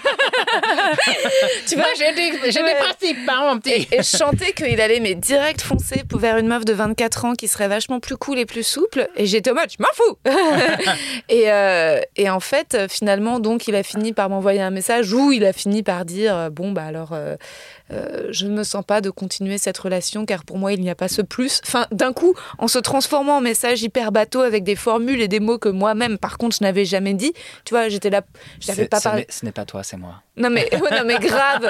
J'étais juste, en fait, ce que je voulais juste, c'est soit on se voit, soit on se voit plus, mais on se le dit et on n'est pas obligé, par contre, d'avoir un catalogue de termes pour le coup. C'est euh, c'est rigolo parce que j'ai eu une- un truc comme ça il y a pas très longtemps. Alors après, c'était pas un crush, c'est un- Ouais. c'est un, voisin. Donc voilà, sur les- quand, quand je, quand je me suis installé, euh, je vais sur Grinder et moi mon délire c'était plutôt euh, les plans cul réguliers, amants réguliers, euh, pas, pas de projection. Genre euh, on habite à 200 mètres, visiblement on se plaît assez physiquement et on a baisé une fois ensemble c'était plutôt assez explosif. Pourquoi ne pas continuer? Donc il s'était mis en place un truc de régularité entre lui et moi, mais je voyais bien que j'étais dans la demande. Ouais. Mais c'était pas lié à lui ou, euh, ou un truc désespéré. C'est juste, ben, j'ai envie de sexe, j'ai un ouais, voisin avec qui... Ouais. J'ai un voisin euh, à 200 mètres avec qui... euh, et il était très peu dispo. Puis en fait, il me rappelait. Donc quand il m'appelait, ok. Bon, c'est déjà arrivé quand il me rappelle, c'était moi qui n'étais pas dispo. Et en fait, il à un moment donné, il m'a ghosté. Ah ouais. Il m'a complètement ghosté. Et je m'en rendais compte puisque ben, il était connecté sur Grinder, Ouais. il répondait pas sur WhatsApp. Et en fait, un jour, je l'ai confronté et je lui ai dit, Bah écoute, euh, Ouais. Euh, j'espère que j'ai pas été bizarre sur quelque chose Mhm, parce que ouais. d'habitude, quand t'es pas dispo, tu me le dis. Ouais. Et je préférais en fait que tu me dises, bah non, là je suis pas dispo. On Ouais. s'en fout. À un moment donné, on pourra peut-être être dispo. C'est bizarre. Ouais. Euh, j'ai peur que tu sois en train de me ghoster et je suis pas trop ok avec ça. Ouais. Et il m'a répondu, on est un peu honteux, en disant oui, effectivement, j'ai arrêté de répondre, ça se fait pas. C'est pas, pas bien. Euh, je, suis- Ok. je suis désolé, mais effectivement, j'ai plus envie de coucher avec toi. Ça m'a fait chier. Ah ouais, ça fait mal. Mais Parce oui, qu'en plus, ce oui. mec-là, c'était cool, mais c'est pas, c'était, Ah c'était non, pas mais- un gars que je trouvais super ouf physiquement Ah, et c'est ça le pire. C'est ça le pire, c'est qu'en fait, au moment où j'ai reçu ce texto, j'étais en mode, mais c'est moi qui aurais dû te larguer, enfin Tu vois Ouais, genre, mec, Ouais. j'ai eu, eu un peu un sentiment, genre, putain, bah t'as oui. quand même eu la chance de m'avoir Ouais, plusieurs fois. Euh, Après, j'ai cherché aussi. ouais. Je préfère qu'on me dise ça Oui. plutôt qu'on me. Ouais. Honnêtement, mon orgueil a été piqué pendant quelques, Oui. franchement, pendant quelques secondes. Hmm. Et à, à froid, je lui ai répondu en disant, bah voilà, c'était facile. et, Après, euh, j'aimerais bien que ces gens-là aient aussi l'honnêteté de dire quelque chose sur eux-mêmes. Tu vois, de dire peut-être que en fait, ça se trouve en ce moment, il a pas de libido. Tu vois. Oui, Et euh, tu vois, en fait, c'est toujours. Enfin, tu vois, il y a quand même une espèce de Alors- défense de. Tu vois, non? ça chez les gays, on l'a beaucoup, mais c'est une excuse. On, Ah a, ouais? on a deux excuses. Ah ouais. Euh, le manque de libido. Euh, souvent aussi, on est beaucoup sous antidépresseurs, donc on va dire que c'est une période avec les antidépresseurs où il n'y a pas de libido. Et l'excuse du lavement. Je viens de faire le pas si, fait de lavement. Si t'es surtout que passif, c'est Ouais. soit euh, j'en ai pas fait, Ouais, soit oh, je suis pas en forme. euh, Hmm, je suis un peu dérangée, d'accord. Voilà, donc ouais. non, pas de. Ouais, oui, je comprends. On est tous des escrocs. on Moi aussi, j'ai fait euh, des, ex- des excuses comme ça. Bah, Mais j'ai jamais, de dire à j'ai l'autre, jamais oui, tu ne me plais pas assez. Et attends, et donc résultat, il m'a, donc il m'a, ok, j'ai eu la, la, la, la, la rupture officielle, alors que c'est vrai que c'est un peu ridicule parce que ça fait trois semaines, mais bon, en fait, j'avais besoin d'avoir les points sur les i et puis de, mais en fait, j'étais pas tout à fait satisfaite, mais je me suis dit bon, bah écoute, c'est comme ça, au moins c'est clair. Sauf que euh, il a continué à me suivre sur Insta, et ça, je sais que tout le monde le fait, donc je me suis dit bon, puis regardez toutes mes stories à la seconde où je les postais. Et ensuite, il répondait à tous mes sondages. Tu sais, si je faisais des trucs genre je mets cette photo ou celle-ci, ou euh, trop relou, non, les gens qui mettent des mots sur leur t-shirt, lui, ouais, ouais, enfin, tu vois. Ouais. Et en fait, jusqu'à répondre à une story récemment en, en m'envoyant un message de toute beauté. When it comes to your finances, you think you've done it all. You've saved, you've researched, and you've invested all that you can. Now it's time to take those investments to the next level by using the brand behind every great investor, Yahoo Finance. As America's number one finance destination, Yahoo Finance has everything you need, whether you're a seasoned trader or just dipping your toes into the market. Join the millions of investors who trust Yahoo Finance to guide them on their financial journey. For comprehensive financial news and analysis, visit yahoofinance.com, the number one financial destination, yahoofinance.com. Putain, il y en a un qui me fait ça en ce moment aussi. Je me suis dit, mais quoi, il veut quoi? Il veut Ken ou quoi? Parce que moi, s'il veut Ken, j'avoue, et j'aurais eu envie de Ken encore ce mec, un peu pour me. Un peu pour le baiser, peut-être. Un peu pour être d'où tu me largues, toi? Mais attends, viens voir que je te baise. euh, et ensuite, on, et ensuite c'est moi qui te largue. C'est pas bien, hein. je suis pas fière de ces comportements, c'est des pulsions. Ouais, c'est vrai, c'est Voilà, des pulsions. ouais. C'est des pulsions. euh, C'est très dur de, dans l'amour et la sexualité de trouver ce truc totalement euh, ok et sain, surtout dans les débuts. Enfin, Mais après, t'es pas passé à l'acte. non, je suis pas passée à l'acte parce qu'en fait, il voulait pas baiser, mec. il voulait pas baiser. Moi, j'ai, j'ai- j'ai- ensuite, j'ai réagi à une de ses stories quelques jours après. Il a queuré, puis je me suis dit, pas de message, mais quoi? Et en fait, là, et je lui ai laissé un audio. euh, je lui ai dit, appelle-moi. Il m'a dit, ok. Et je l'ai appelé. Je lui ai dit, arrête de me suivre. Il dit, ah bon, mais pourquoi? Je lui dit, bah, parce que tu vois pas que ça me donne des espoirs. Enfin, je sais pas. Moi, les mecs, j'ai une histoire. Et puis ensuite, on prend de l'espace, on se voit plus. Là, c'est quoi ce truc de tu veux être mon copain Tu veux quoi? Moi, Instagram, c'est professionnel. Ou à la limite, si je vois qu'il regarde mes stories, je me dis, tiens, tiens, tiens, lui, il veut Ken, lui, il veut Ken, lui, il veut Ken ou pas. Il me dit, ah non, mais moi, je pense pas qu'avec mes couilles. Je lui dis, mais t'es quoi T'es un fanboy? Il dit, ouais, j'aime bien ce que tu fais, je t'apprécie. Je dis, bah oui, moi aussi, je t'apprécie. C'est pour ça que j'avais envie de te baiser. Et donc il me dit ah, mais tu veux quoi? Il était et je sentais qu'il avait peur de moi. Et tu sais c'est quand même triste ce moment où Ouais. t'as l'impression d'être la folle. les, non, mais les fanboys. Ouais. Moi, je crois que j'ai été confronté à un fanboy il y a pas très longtemps. Ouais. Euh, on fait un date. En plus, j'étais même pas méga convaincu par le date. Mignon, Ouais. le gars, complètement mon, mon type de gars. Ouais. Et c'était de la super drague. Il me ramène chez lui. Franchement, je suis sûr qu'il va écouter le podcast. Il va se reconnaître. Ouais, écoute, il y a intérêt. Ouais. Parce que j'ai trouvé son attitude vraiment très chelou. Ok. Genre, euh, un peu les violons. Puis on arrive chez lui et on baise. Et c'était ouf. Ok. Genre, il me saute dessus comme s'il m'avait toujours désiré. Incroyable.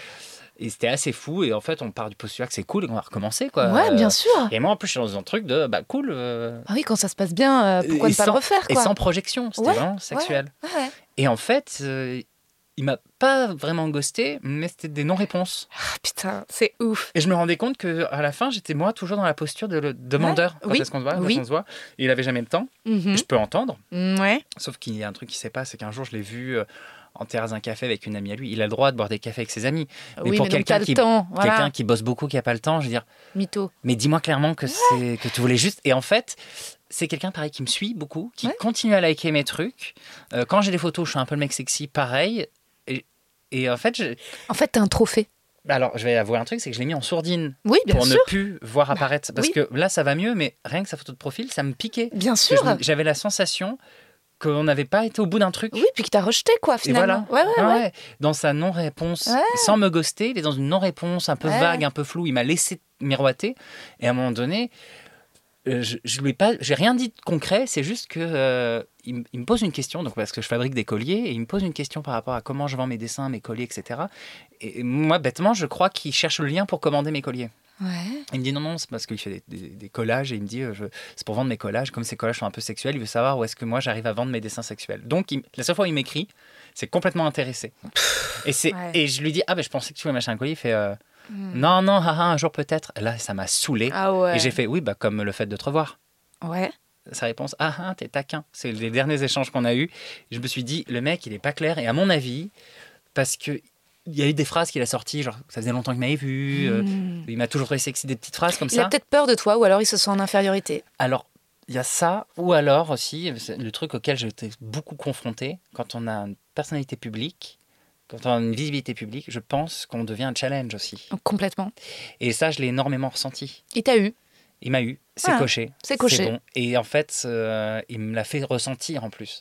Et c'est assez. Et ça, C'est terrible. Et, c'est terrible. et j'ai l'impression, parce que ça fait écho, hein, j'ai l'impression que Ouais. ce que tu me racontes, c'est ça. C'est un ça. gars. euh, Et tu sais quoi, je m'en étais doutée parce que je, je voyais que ce mec suivait plein, plein, plein de comédiennes. ouais. Et euh, j'avais vu une en particulier, je lui avais dit Ah, mais tu t'es pas tapé cette meuf là que je connais? Il m'a fait Si, si, avant l'été.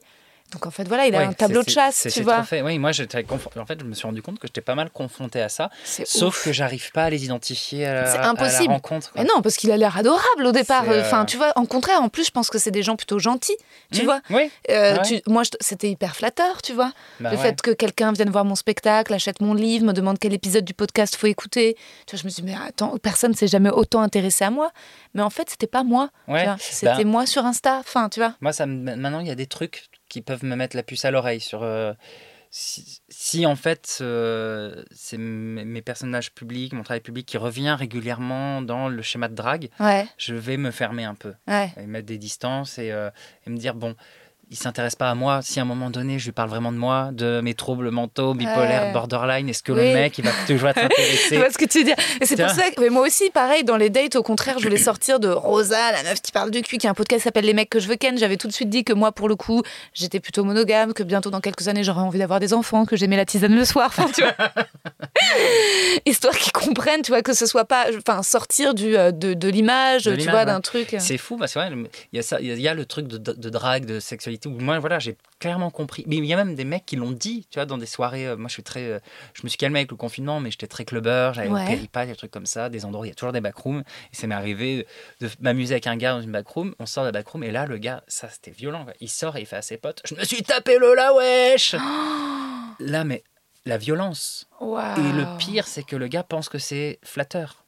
Bien sûr. Et en fait, je suis dépossédé de mon identité, je suis dépossédé de qui je suis. Et, et après avoir eu le rapport sexuel, c'est Quelle l'horreur. horreur. Et je vois bien que. Alors maintenant, j'y vais à pas de loup quand un mec euh, s'intéresse à moi plus que moi je m'intéresse à lui. Je me dis, Ouais. Mhm. je vais vraiment à pas de loup parce qu'il y a ce truc de, voilà, de cocher. Et j'ai réalisé que dans les rapports amicaux aussi, énormément. Il y a des gens intéressés, hein, bien sûr. Il y a des gens qui veulent être ton ami parce que tu brilles, parce que moi je le vois ces derniers temps, j'ai eu des articles dont je vois des gens qui forcent un peu l'amitié. Je suis en mode, bon, hum, laissons les choses se faire naturellement, Ouais. mais là pour moi c'est too much. euh, Ouais. Et et il y a des et c'est vrai qu'il y a un côté un peu euh, flatteur parce que tu te dis bon bah c'est que je monte un petit peu euh, et en même temps euh, c'est la première fois oui la dernière fois au théâtre je pense qu'il y avait un gars qui était là et je savais pas s'il me draguait un mec qui voulait devenir comédien et non j'ai compris qu'il était intéressé Ouais. plus par les contacts Voilà. tu dis ah Ouais. putain alors à la fois c'est cool j'imagine ça veut dire que ça se passe bien pour moi professionnellement Mais c'est ça, il y a- ça Mais- porte ses fruits. Euh, J'ai vu cette, cette conversation-là hier avec un pote euh, qui, avant-hier qui me disait euh, En fait, on était dans un bar, et il y a un gars qui est venu me parler. Ah, j'adore tes vidéos, machin. Alors, euh, ce qui est triste, c'est que je suis shadowban, donc il y a énormément de gens qui pensent que j'ai arrêté Lola Wesh. Donc ça, ça me, ça m'attriste parce que j'ai quand même un spectacle à vendre. bah ouais Et c'est assez dur de. Tu, tu cherches Lola Wesh sur Instagram, ça met vachement de temps avant Mais oui, d'apparaître. ça m'est arrivé plein de fois. Et moi, j'ai dû le taper sur Google pour euh, retomber sur Insta Ouais, parce que sinon, sur Insta, ça s'affichait euh, pas. Shadowban et les gens ne voient pas forcément mes posts. Bref, il y a ce gars qui vient me voir, donc je suis dans un bar avec des copains, je suis un peu éméché, il vient me voir. Et, et première approche, c'est cool, il vient me voir, il aime mon tra- Enfin, il aimait, c'est dommage, il voit plus, donc je lui explique. Et c'est là qu'on a vu, parce qu'il tapait, il faut taper le nom en entier pour trouver, donc on en parle ouais. vite fait. Et puis voilà, Et il reste là, puis après, il, il commence à me poser des questions un peu indiscrètes. Je pourrais même plus te dire ce que c'était comme question. Je sais juste que moi, paf, je me suis braqué. Mm. Gentiment, je lui ai dit, bon, là, c'est indiscret, je suis avec mes amis, euh, voilà. Et il a recommencé, et je fais, s'il te plaît, là, c'est, euh, ça, ça me gêne. Ouais. Il part, et là, mes potes qui m'engagent, ah non, mais j'ai de la peine pour lui, ça se voit trop que c'est quelqu'un qui a du mal à parler à quelqu'un, et là, il voit sa star. Et j'étais là, genre, mais je suis un humain, en fait, à un moment donné. Moi aussi, j'admire des artistes, et Oui. j'en ai croisé, et en fait, jamais je vais les voir. Sauf si je sens que c'est euh, propice. euh, mais sinon, non. Bah ouais. Et moi, j'ai ce truc. Et en, et en fait, on me dit, bah oui, mais il faut assumer un peu, c'est l'envers de la médaille. C'est comme les commentaires qu'on peut recevoir, les, haters, tu ouais, vois. bah non. Ben non, c'est pas à moi d'assumer la bêtise des Ah, gens. mais carrément. Et euh, il faut pas se faire accepter le harcèlement. Moi, par exemple, je mets la limite assez vite sur Insta quand je vois qu'un mec, euh, même si c'est des commentaires gentils, mais si en fait c'est tous les jours, il réagit à chaque story, pour moi, c'est déjà du harcèlement en fait. ouais, ouais. Parce qu'en fait, tous les jours, d'avoir une notif de ce compte, alors je le bloque pas, parce que c'est. Mais c'est des. Et même si c'est des compliments, c'est tous les jours, c'est quasi à chaque story. Puis, T'as pas l'impression qu'il y a un truc un peu de. Bah, c'est ce que j'expliquais donc hier euh, à mes potes qui m'ont un peu reproché d'avoir été ferme et, et froid avec ce garçon. Je leur ai dit, mais euh, il a fait sa démarche, j'ai répondu. Ouais. À partir du moment où je lui dis que c'est indiscret ou que j'ai envie d'être tranquille avec mes amis, il devrait s'en aller. Et le truc qui peut me gêner, et même si c'est sur des réactions genre Ah non, cette vidéo elle est pas bien, on a le droit d'avoir des Euh, commentaires négatifs, hein. Oui. mais c'est une posture où on leur appartient. Ouais. ouais. pareil, on doit des choses et, euh, et ces trucs de story où euh, il y a des réactions tous les jours, plusieurs fois par jour, tu finis par croiser par hasard la personne dans la rue et elle t'en veut parce que tu l'as pas reconnue, euh, mais j'ai liké ta story hier. Ouais. Moi, ça me perturbe tellement de, de voir à quel point ben, euh, les gens ne font pas la différence entre euh, le personnage public et le, le projet artistique Ouais. et l'individu. Ouais, ouais, ouais, ouais, ouais, c'est, très, c'est un flou, euh, c'est vraiment, il faut naviguer euh, avec le, bah, notre petite fame, en fait. Tu vois, par exemple, j'ai vu que samedi, il y avait des gens au spectacle qui s'étaient mis au premier rang, un couple avec lequel j'ai fait une interaction. Et ils m'ont pas répondu naïvement au premier degré, ils m'ont répondu en private joke par rapport à une story que j'avais faite. C'est-à-dire que c'était des gens qui me suivaient, tu vois. Ça me fait bizarre quand même. hein. Et j'étais en mode, wow, voilà, s'il vous plaît, il y a 100 autres personnes avec lesquelles il va falloir quand même créer un spectacle. Et la plupart des gens qui viennent au spectacle ne me suivent pas euh, de base sur. Insta, connaissent pas le spectacle. Et tu vois, ils cherchent un spectacle d'humour le samedi soir. Et, euh, et donc, bon, tu vois, il a fallu que je rebondisse, mais d'un coup, c'était. euh, euh, c'était un peu too much, Mm. tu vois. En fait, il m'aurait fallu plus de distance, euh, plus comprendre. Mais bon, et en même temps, euh, c'était étrangement flatteur aussi, tu vois. De, de me dire, mais attends, mais dans quelle mesure ils me connaissent? Qu'est-ce que les gens connaissent de moi? Qu'est-ce que je montre? Mm. Tu vois, c'est vraiment un. Mais ça, c'est plus les réseaux qui font que les gens, ils ont une autre approche aussi du. Avant, c'était la télé. Maintenant, on est. Enfin, moi, j'ai parfaitement conscience qu'il y a des gens qui regardent mes vidéos, ils sont en train de faire caca. Ouais et, et en gros, ils m'ont dans leurs mains pendant qu'ils font caca. Donc, ça crée pour eux quelque chose d'intime. Et, de... et, et c'est vrai qu'il y a des réactions parfois qui sont too much. Et c'est horrible de voir que ben, on n'a on n'a pas l'espace pour. Enfin, j'ai l'impression qu'on n'a Ouais. pas forcément l'espace pour exprimer à un moment donné. Une distance, et en même temps, moi, je suis même pas sûre de l'avoir parce que, à l'inverse, aussi, moi, parfois, c'est ce qui me tient. C'est-à-dire que oui. parfois, je me sens tellement seule. Mm, mm. Euh, que en fait je reçois un message gentil et genre vraiment ça va être mon doudou, ça va être mon câlin du soir, ça va être mon message d'amour, tu vois. Ouais, pareil. Et euh, moi, c'est aussi beaucoup lié au fait que je suis à Shadowban. Et puis, mon, moi, mon projet, c'est quand même une niche. Euh, essayer d'être drag queen dans le milieu du stand-up, de l'humour. Enfin, tu vois, par exemple, il y a quelque chose qui est hyper représentatif. Euh, ma productrice, elle a beau envoyer mon dossier de presse dans plein de salles. Il n'y a aucun théâtre encore parisien qui nous, qui nous a répondu. Moi, je pense que ça en dit long sur beaucoup de choses. Après, c'est Ouais. aussi mes choix artistiques de- d'être dans une niche, de ne pas répondre à des attentes, de un peu le côté hors du cadre qui, me, moi, me convient. Mais il y a des moments où j'ai des, grosses. des- Enfin, il y a eu plein de fois où j'ai voulu quitter Lola Wesh, que ça s'arrête, parce que ça me met dans des, dans des endroits de. De enfin, ça fait des années que je fais ça et je vois d'autres personnes qui ont sensiblement les mêmes, le même humour que moi, qui très vite euh, grimpent.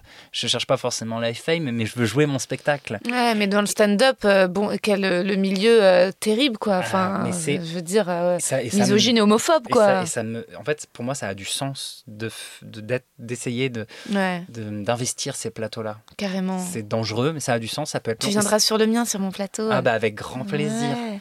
Et mais, mais ce qui est cool avec Valentina, donc qui me produit, c'est que Valentina, elle, est en mode euh, ça m'intéresse parce que tu as des choses à raconter et ça m'intéresse pas de, porter un spectacle euh, random qu'on peut voir facilement partout.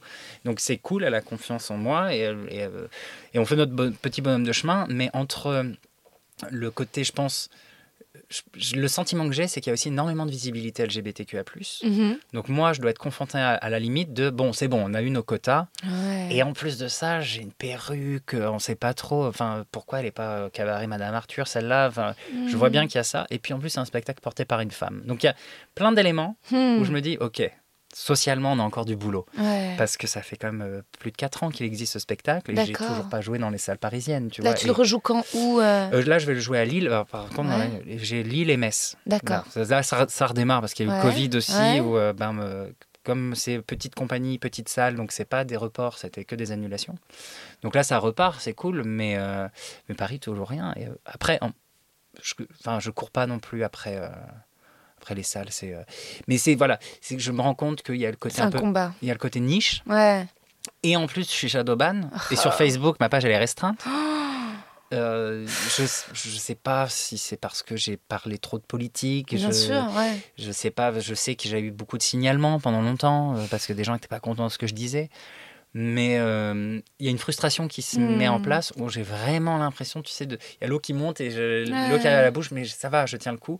Donc effectivement, ben, euh, quelqu'un qui me reconnaît dans un bar, ça me fait plaisir. Bien sûr. Ça me rend triste quand la personne croit que j'ai arrêté Lola Wesh, parce que ben non, euh, je suis présent à la nouvelle scène régulièrement, où je fais de la présentation. euh, Donc ce truc de voir que c'est, je travaille et c'est comme si Mm. personne ne voyait rien. C'est très violent. Ça me fait plaisir quand il y a une, pour moi il y a une Mais reconnaissance oui. quand la personne vient. Ah bah Après, complètement. tout a besoin de limites. Bien Et C'est sûr. ça qui est assez difficile à, à placer avec. euh, Mais bien sûr. Après, c'est aussi euh, le sentiment d'être à la pute à rire des gens. Alors ça, je sais pas si tu as déjà eu ça. Ouais. Où euh, tu fais une vanne et, euh, et la personne ne trouve pas ça drôle et elle va t'envoyer un long message avec Non, un feedback de comment tu pourrais la faire rire. Genre, je suis le roi, t'es le bouffon. Et puis si à un moment donné, tu lui fais, tu l'amuses plus, on te coupe la tête, quoi. Ouais, moi ça peut m'arriver avec des professionnels euh, parce que finalement le public, les gens commencent un petit peu à parfois, en, en général, à cerner, euh, à cerner mon ton. Mais j'ai eu des remarques euh, la semaine dernière suite à ma vidéo pour euh, comment draguer euh, en manif.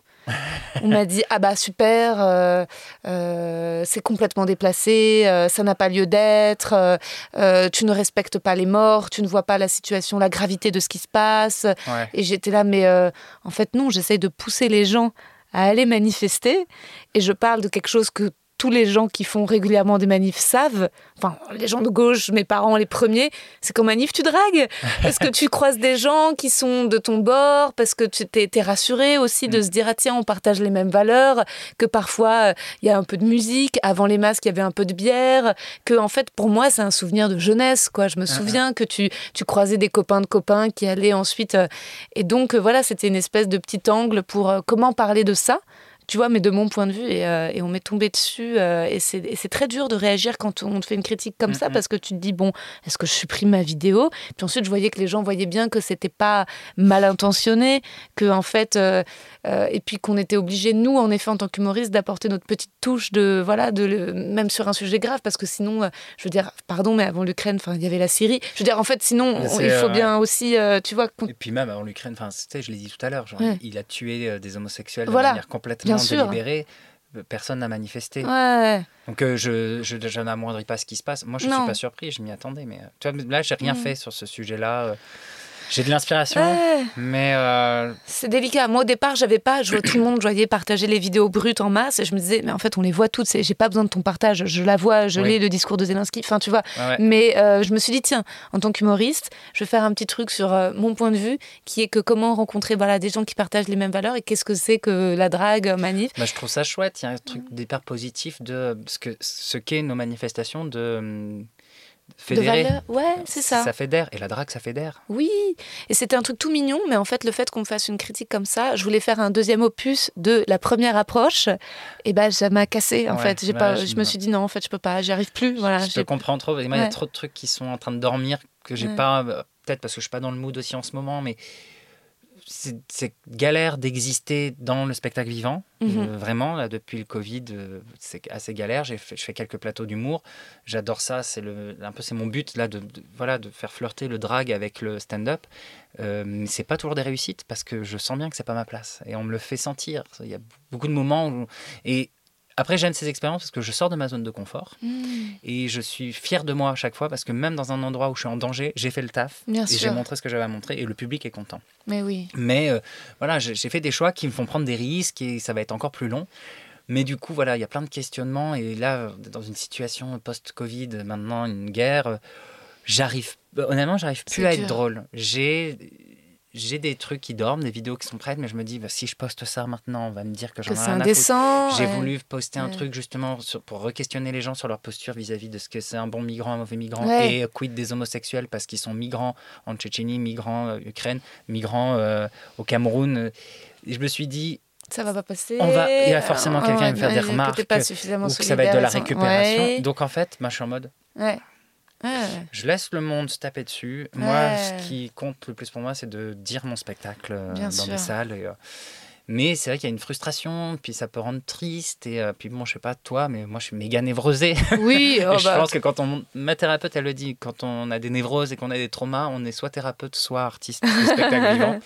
Et, euh, et en fait, il y a des moments, ben, c'est trop, trop dur, c'est trop dur de, de faire exister. Et puis il y a aussi des gens qui attendent derrière. Moi, j'ai quand même, voilà, des gens qui me suivent, même s'il y en a plein qui pensent qu'on me voit plus.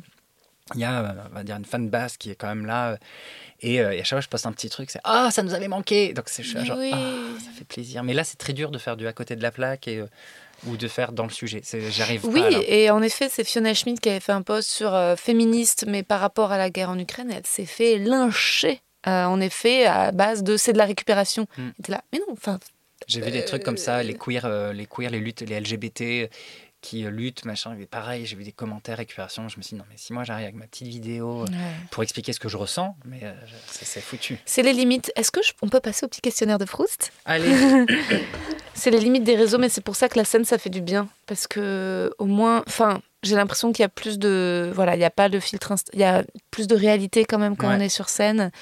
Et. euh, mais ouais. tu vois, moi, mon spectacle, j'espère Mhm. qu'un jour tu auras l'occasion de Ah, le mais voir. oui, oui, oui. Il y a beaucoup de. bah, je parle vraiment de mon parcours de l'enfance à l'adolescence, à l'âge adulte, c'est question de genre, de sexualité. Et en fait, je m'amuse à me moquer de l'homme hétéro. Je fais. Je pense que c'est ce que tu avais dû voir au Barbesque Comedy Club, c'est-à-dire que tout, tout ce que j'ai pu subir dans le stand-up de vannes homophobes, je fais les mêmes dans l'autre sens. Et, euh, et en fait, ben, euh, quand on. En vidéo, ça va être différent. Tout de suite, des gens vont se braquer, euh, hétérophobie, Ouais, machin. complètement, ouais. En scène. Hétérophobie, oui, bon, d'accord.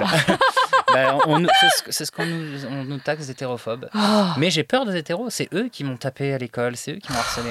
Mais bref, et à, et à- à Avignon, il y avait un couple d'hétéros qui était là, qui ne me connaissait pas, qui était venu me voir par hasard.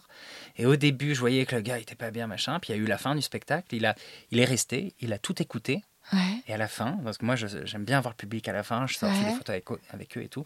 Il arrive, il vient me voir, bon écoute, on, on connaissait pas, on savait pas à quoi s'attendre, mais merci. Hmm, J'ai compris trop de trucs, merci. Oh, J'étais tellement heureux. hmm. Ils auraient pu être cinq dans la salle. Le mec vient me voir, il me dit ça. Un mec hétéro. Ah, J'ai réussi. Ouais. Bon, alors je fais le petit questionnaire de Proust. La qualité que tu préfères chez un homme? Bon, l'empathie. L'empathie. Et chez une femme? Là, pareil. pareil. Pareil. Dès ouais. que quelqu'un a de l'empathie, Ouais. moi, ça me, je peux trouver ça sexy. Ouais. Mais la, la vraie empathie, pas la pitié. Non.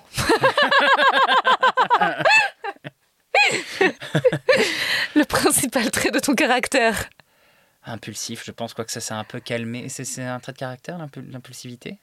Ah oui, mais moi je suis comme toi, ouais. je crois que j'ai oui. quelque chose d'impulsif, mais qui peut être aussi vachement dans euh, Ouais, l'enthousiasme, mais le down. euh, Ouais, oui, oui. de, euh, Oui, oui, bah oui, oui. Bah, le petit mec dont je t'ai parlé, moi j'ai chanté à la nouvelle scène dans mon micro avant de commencer mon spectacle. J'ai baisé, baisé. Puis ensuite, la semaine d'après, je suis en couple. Puis la semaine d'après, je fait largué. larguer.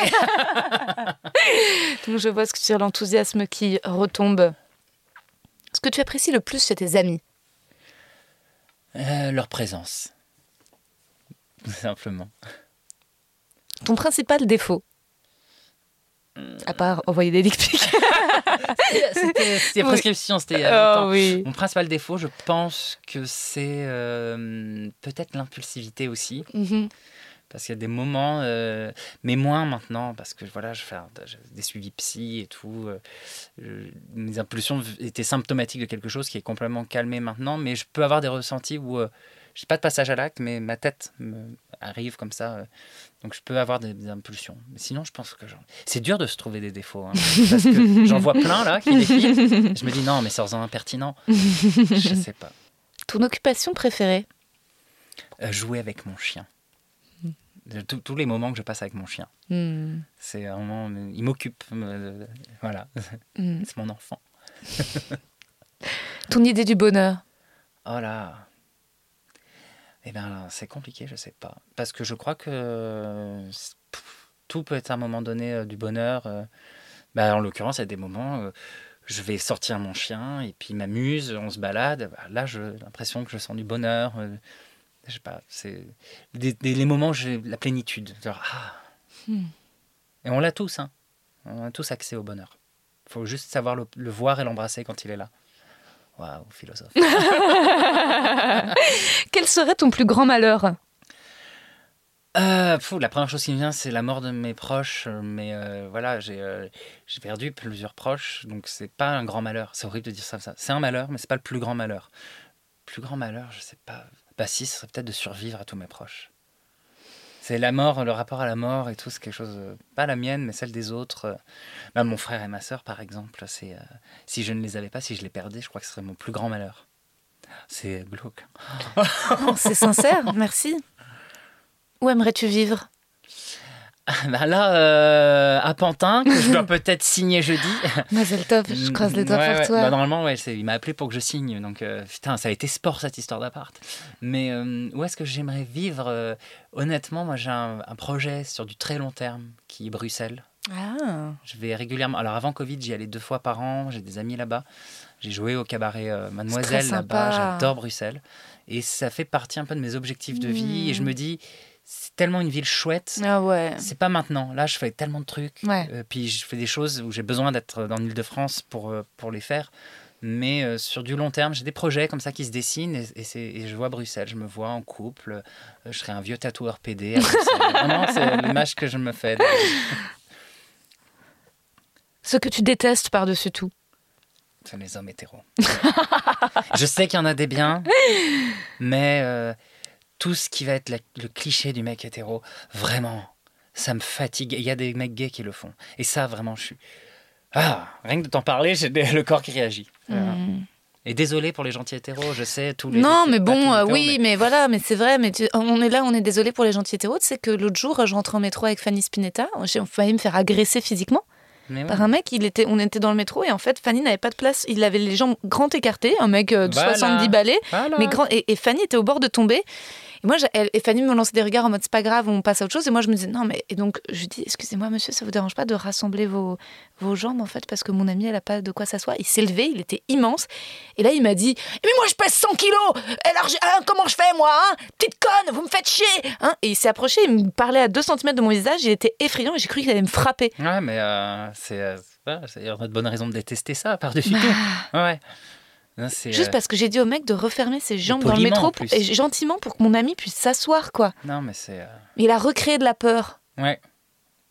Bah, ils savent, on en parle tellement que moi voilà, je, je côtoie plein de gentils hétéros qui sont Mm. qui sont pas bien en fait dans ce truc de ils essayent de faire attention, ils ont peur d'être. euh, J'ai un pote hétéro qui me disait que quand euh, il est tard le soir et qu'il voit qu'il y a une nana qui marche devant lui, il fait exprès de traverser parce qu'en fait il est Ouais. angoissé de faire peur à, à la Ouais. nana. Et moi ça m'arrive aussi parce que je suis pas avec un écriteau PD. Mais euh, c'est vrai que quand je croise des filles tard le soir dans la rue, j'ai un sentiment de peur parce que j'ai peur de lui faire peur. Mais les, les mecs hétéros, ceux qui refusent de changer les choses, ils savent très bien. En fait, on dénonce et il y en a, ils vont faire plus de ce qu'on dénonce. Tu vois ce que je veux Ouais, dire Ouais. Et, et au-delà de ça aussi, au lieu de, de- de la gravité de ces comportements de mecs qui manquent d'agresser, même des, des mecs hétéros inoffensifs, mais qui savent pas tomber amoureux, qui savent pas aimer, qui Ouais. savent pas parler, qui savent Oui, pas dire des oui. mots, qui savent rien ressentir, Ah ouais, bah qui ouais. sont là avec leurs ballons et leurs potes et leurs bières et, et qui n'en sortent pas. Tu vois, il Ouais. y a rien où, y a, où on a envie de leur dire mais si, mais vous aussi, mettez-vous des cils et du bleu sur les yeux, sur les cheveux, sur les. Enfin, vraiment, faites-le. C'est euh, bah, eux, ils me font plus de peine. Ils vont pas, c'est pas un truc que, ils vont pas m'agacer, c'est pas un Mm. truc que je vais détester. Je vais avoir de la peine Mm. quand je vois un gars hétéro qui est coincé dans des, tu vois, je vais faire le parallèle avec le plaisir anal. Mmh, ouais, Moi, ouais. ça va faire 20 ans que j'ai des rapports sexuels et que je pratique mon plaisir anal. Je- encore aujourd'hui, je suis à chaque fois que j'ai du plaisir anal, je suis surpris oui. tout le temps. Je peux même être surpris jusqu'à l'émotion. Et, euh, et puis j'en parle beaucoup autour de moi parce que connaître son plaisir anal, c'est se découvrir par soi-même, tenter des pratiques avec le consentement et euh, la sécurité. Et en fait, je me dis, mais si dans le monde, tout le monde avait un chien et l'accès à l'orgasme anal, il n'y aurait pas de guerre. C'est pas lié par contre le chien et la Non, non, non. C'est- une petite phrase de mon spectacle, justement, je crée l'ambiguïté. euh, Mais euh, le, le- le chien, ça apporte tellement Mais d'amour. ouais, les mecs euh, veulent pas qu'on leur mette des doigts. alors que c'est comme si... Mais un doigt, ça suffit ou il faut mettre une bite pour qu'il ait un orgasme dans l'anus, le mec? Un doigt peut suffire Un doigt pour l'orgasme ah ouais. prostatique. Après, il y a des orgasmes de, à- anneaux qui, qui incitent une pénétration avec des plus gros objets. Puis il y a aussi une question de rythme, de mouvement. De, de- quand tu comprends comment fonctionne ton corps, il y a aussi des jeux de, de contraction, de lâcher prise. Mais c'est un énorme boulot. Un Ouais. énorme boulot. Et je suis tellement heureux d'y avoir accès. Et j'ai de la peine pour les mecs hétéros qui. euh, ah non, euh, Comment aimerais-tu mourir? Sur scène. non, je sais pas. euh, sans que ça fasse mal. Je veux juste pas me rendre compte que je meurs. Est-ce que tu as une devise? Alors franchement, je suis pas sûr. Non. Et quel est ton état d'esprit actuel? Là, méga détendu, trop content. euh, je passe un très bon moment. Merci, Mm. merci beaucoup. J'ai passé une bonne journée, j'ai eu plein de bonnes nouvelles. euh, Génial. Je trouve que c'est une belle vraie rencontre qu'on vient Ouais, d'avoir. ah non mais complètement. ouais. Moi je suis tombée euh, fan de toi. Pas trop fan, fan, fan réel, fan, euh, fan de la vie, fan qui répond, qui disparaît pas. Fan des années 80, mais fan jusqu'au bout des seins, ayant réussi l'amalgame de l'autorité et du charme. Merci d'avoir écouté cet épisode qui aurait pu encore durer des heures tellement Arnaud est passionnant. Ce sera pour une prochaine fois, peut-être en saison 4 ou 5. On se fera une édition, ils reviennent une deuxième fois. Et des invités des saisons 1, 2 et 3 viendront raconter comment ils ont évolué depuis la dernière fois, ce qui leur est arrivé. Ça serait cool, non? Que Seb Melia, Nordine Ganso, Pierre Thévenoud reviennent. Ceux qui sont toujours mes amis, camarades depuis 2019. En tout cas, n'hésitez pas à envoyer un maximum d'amour à Lola Wesh en suivant tous ses réseaux Instagram, Facebook, Twitter, YouTube. Allez vous abonner, comme ça vous serez informé lorsque son spectacle se jouera près de chez vous. Je vous embrasse bien fort.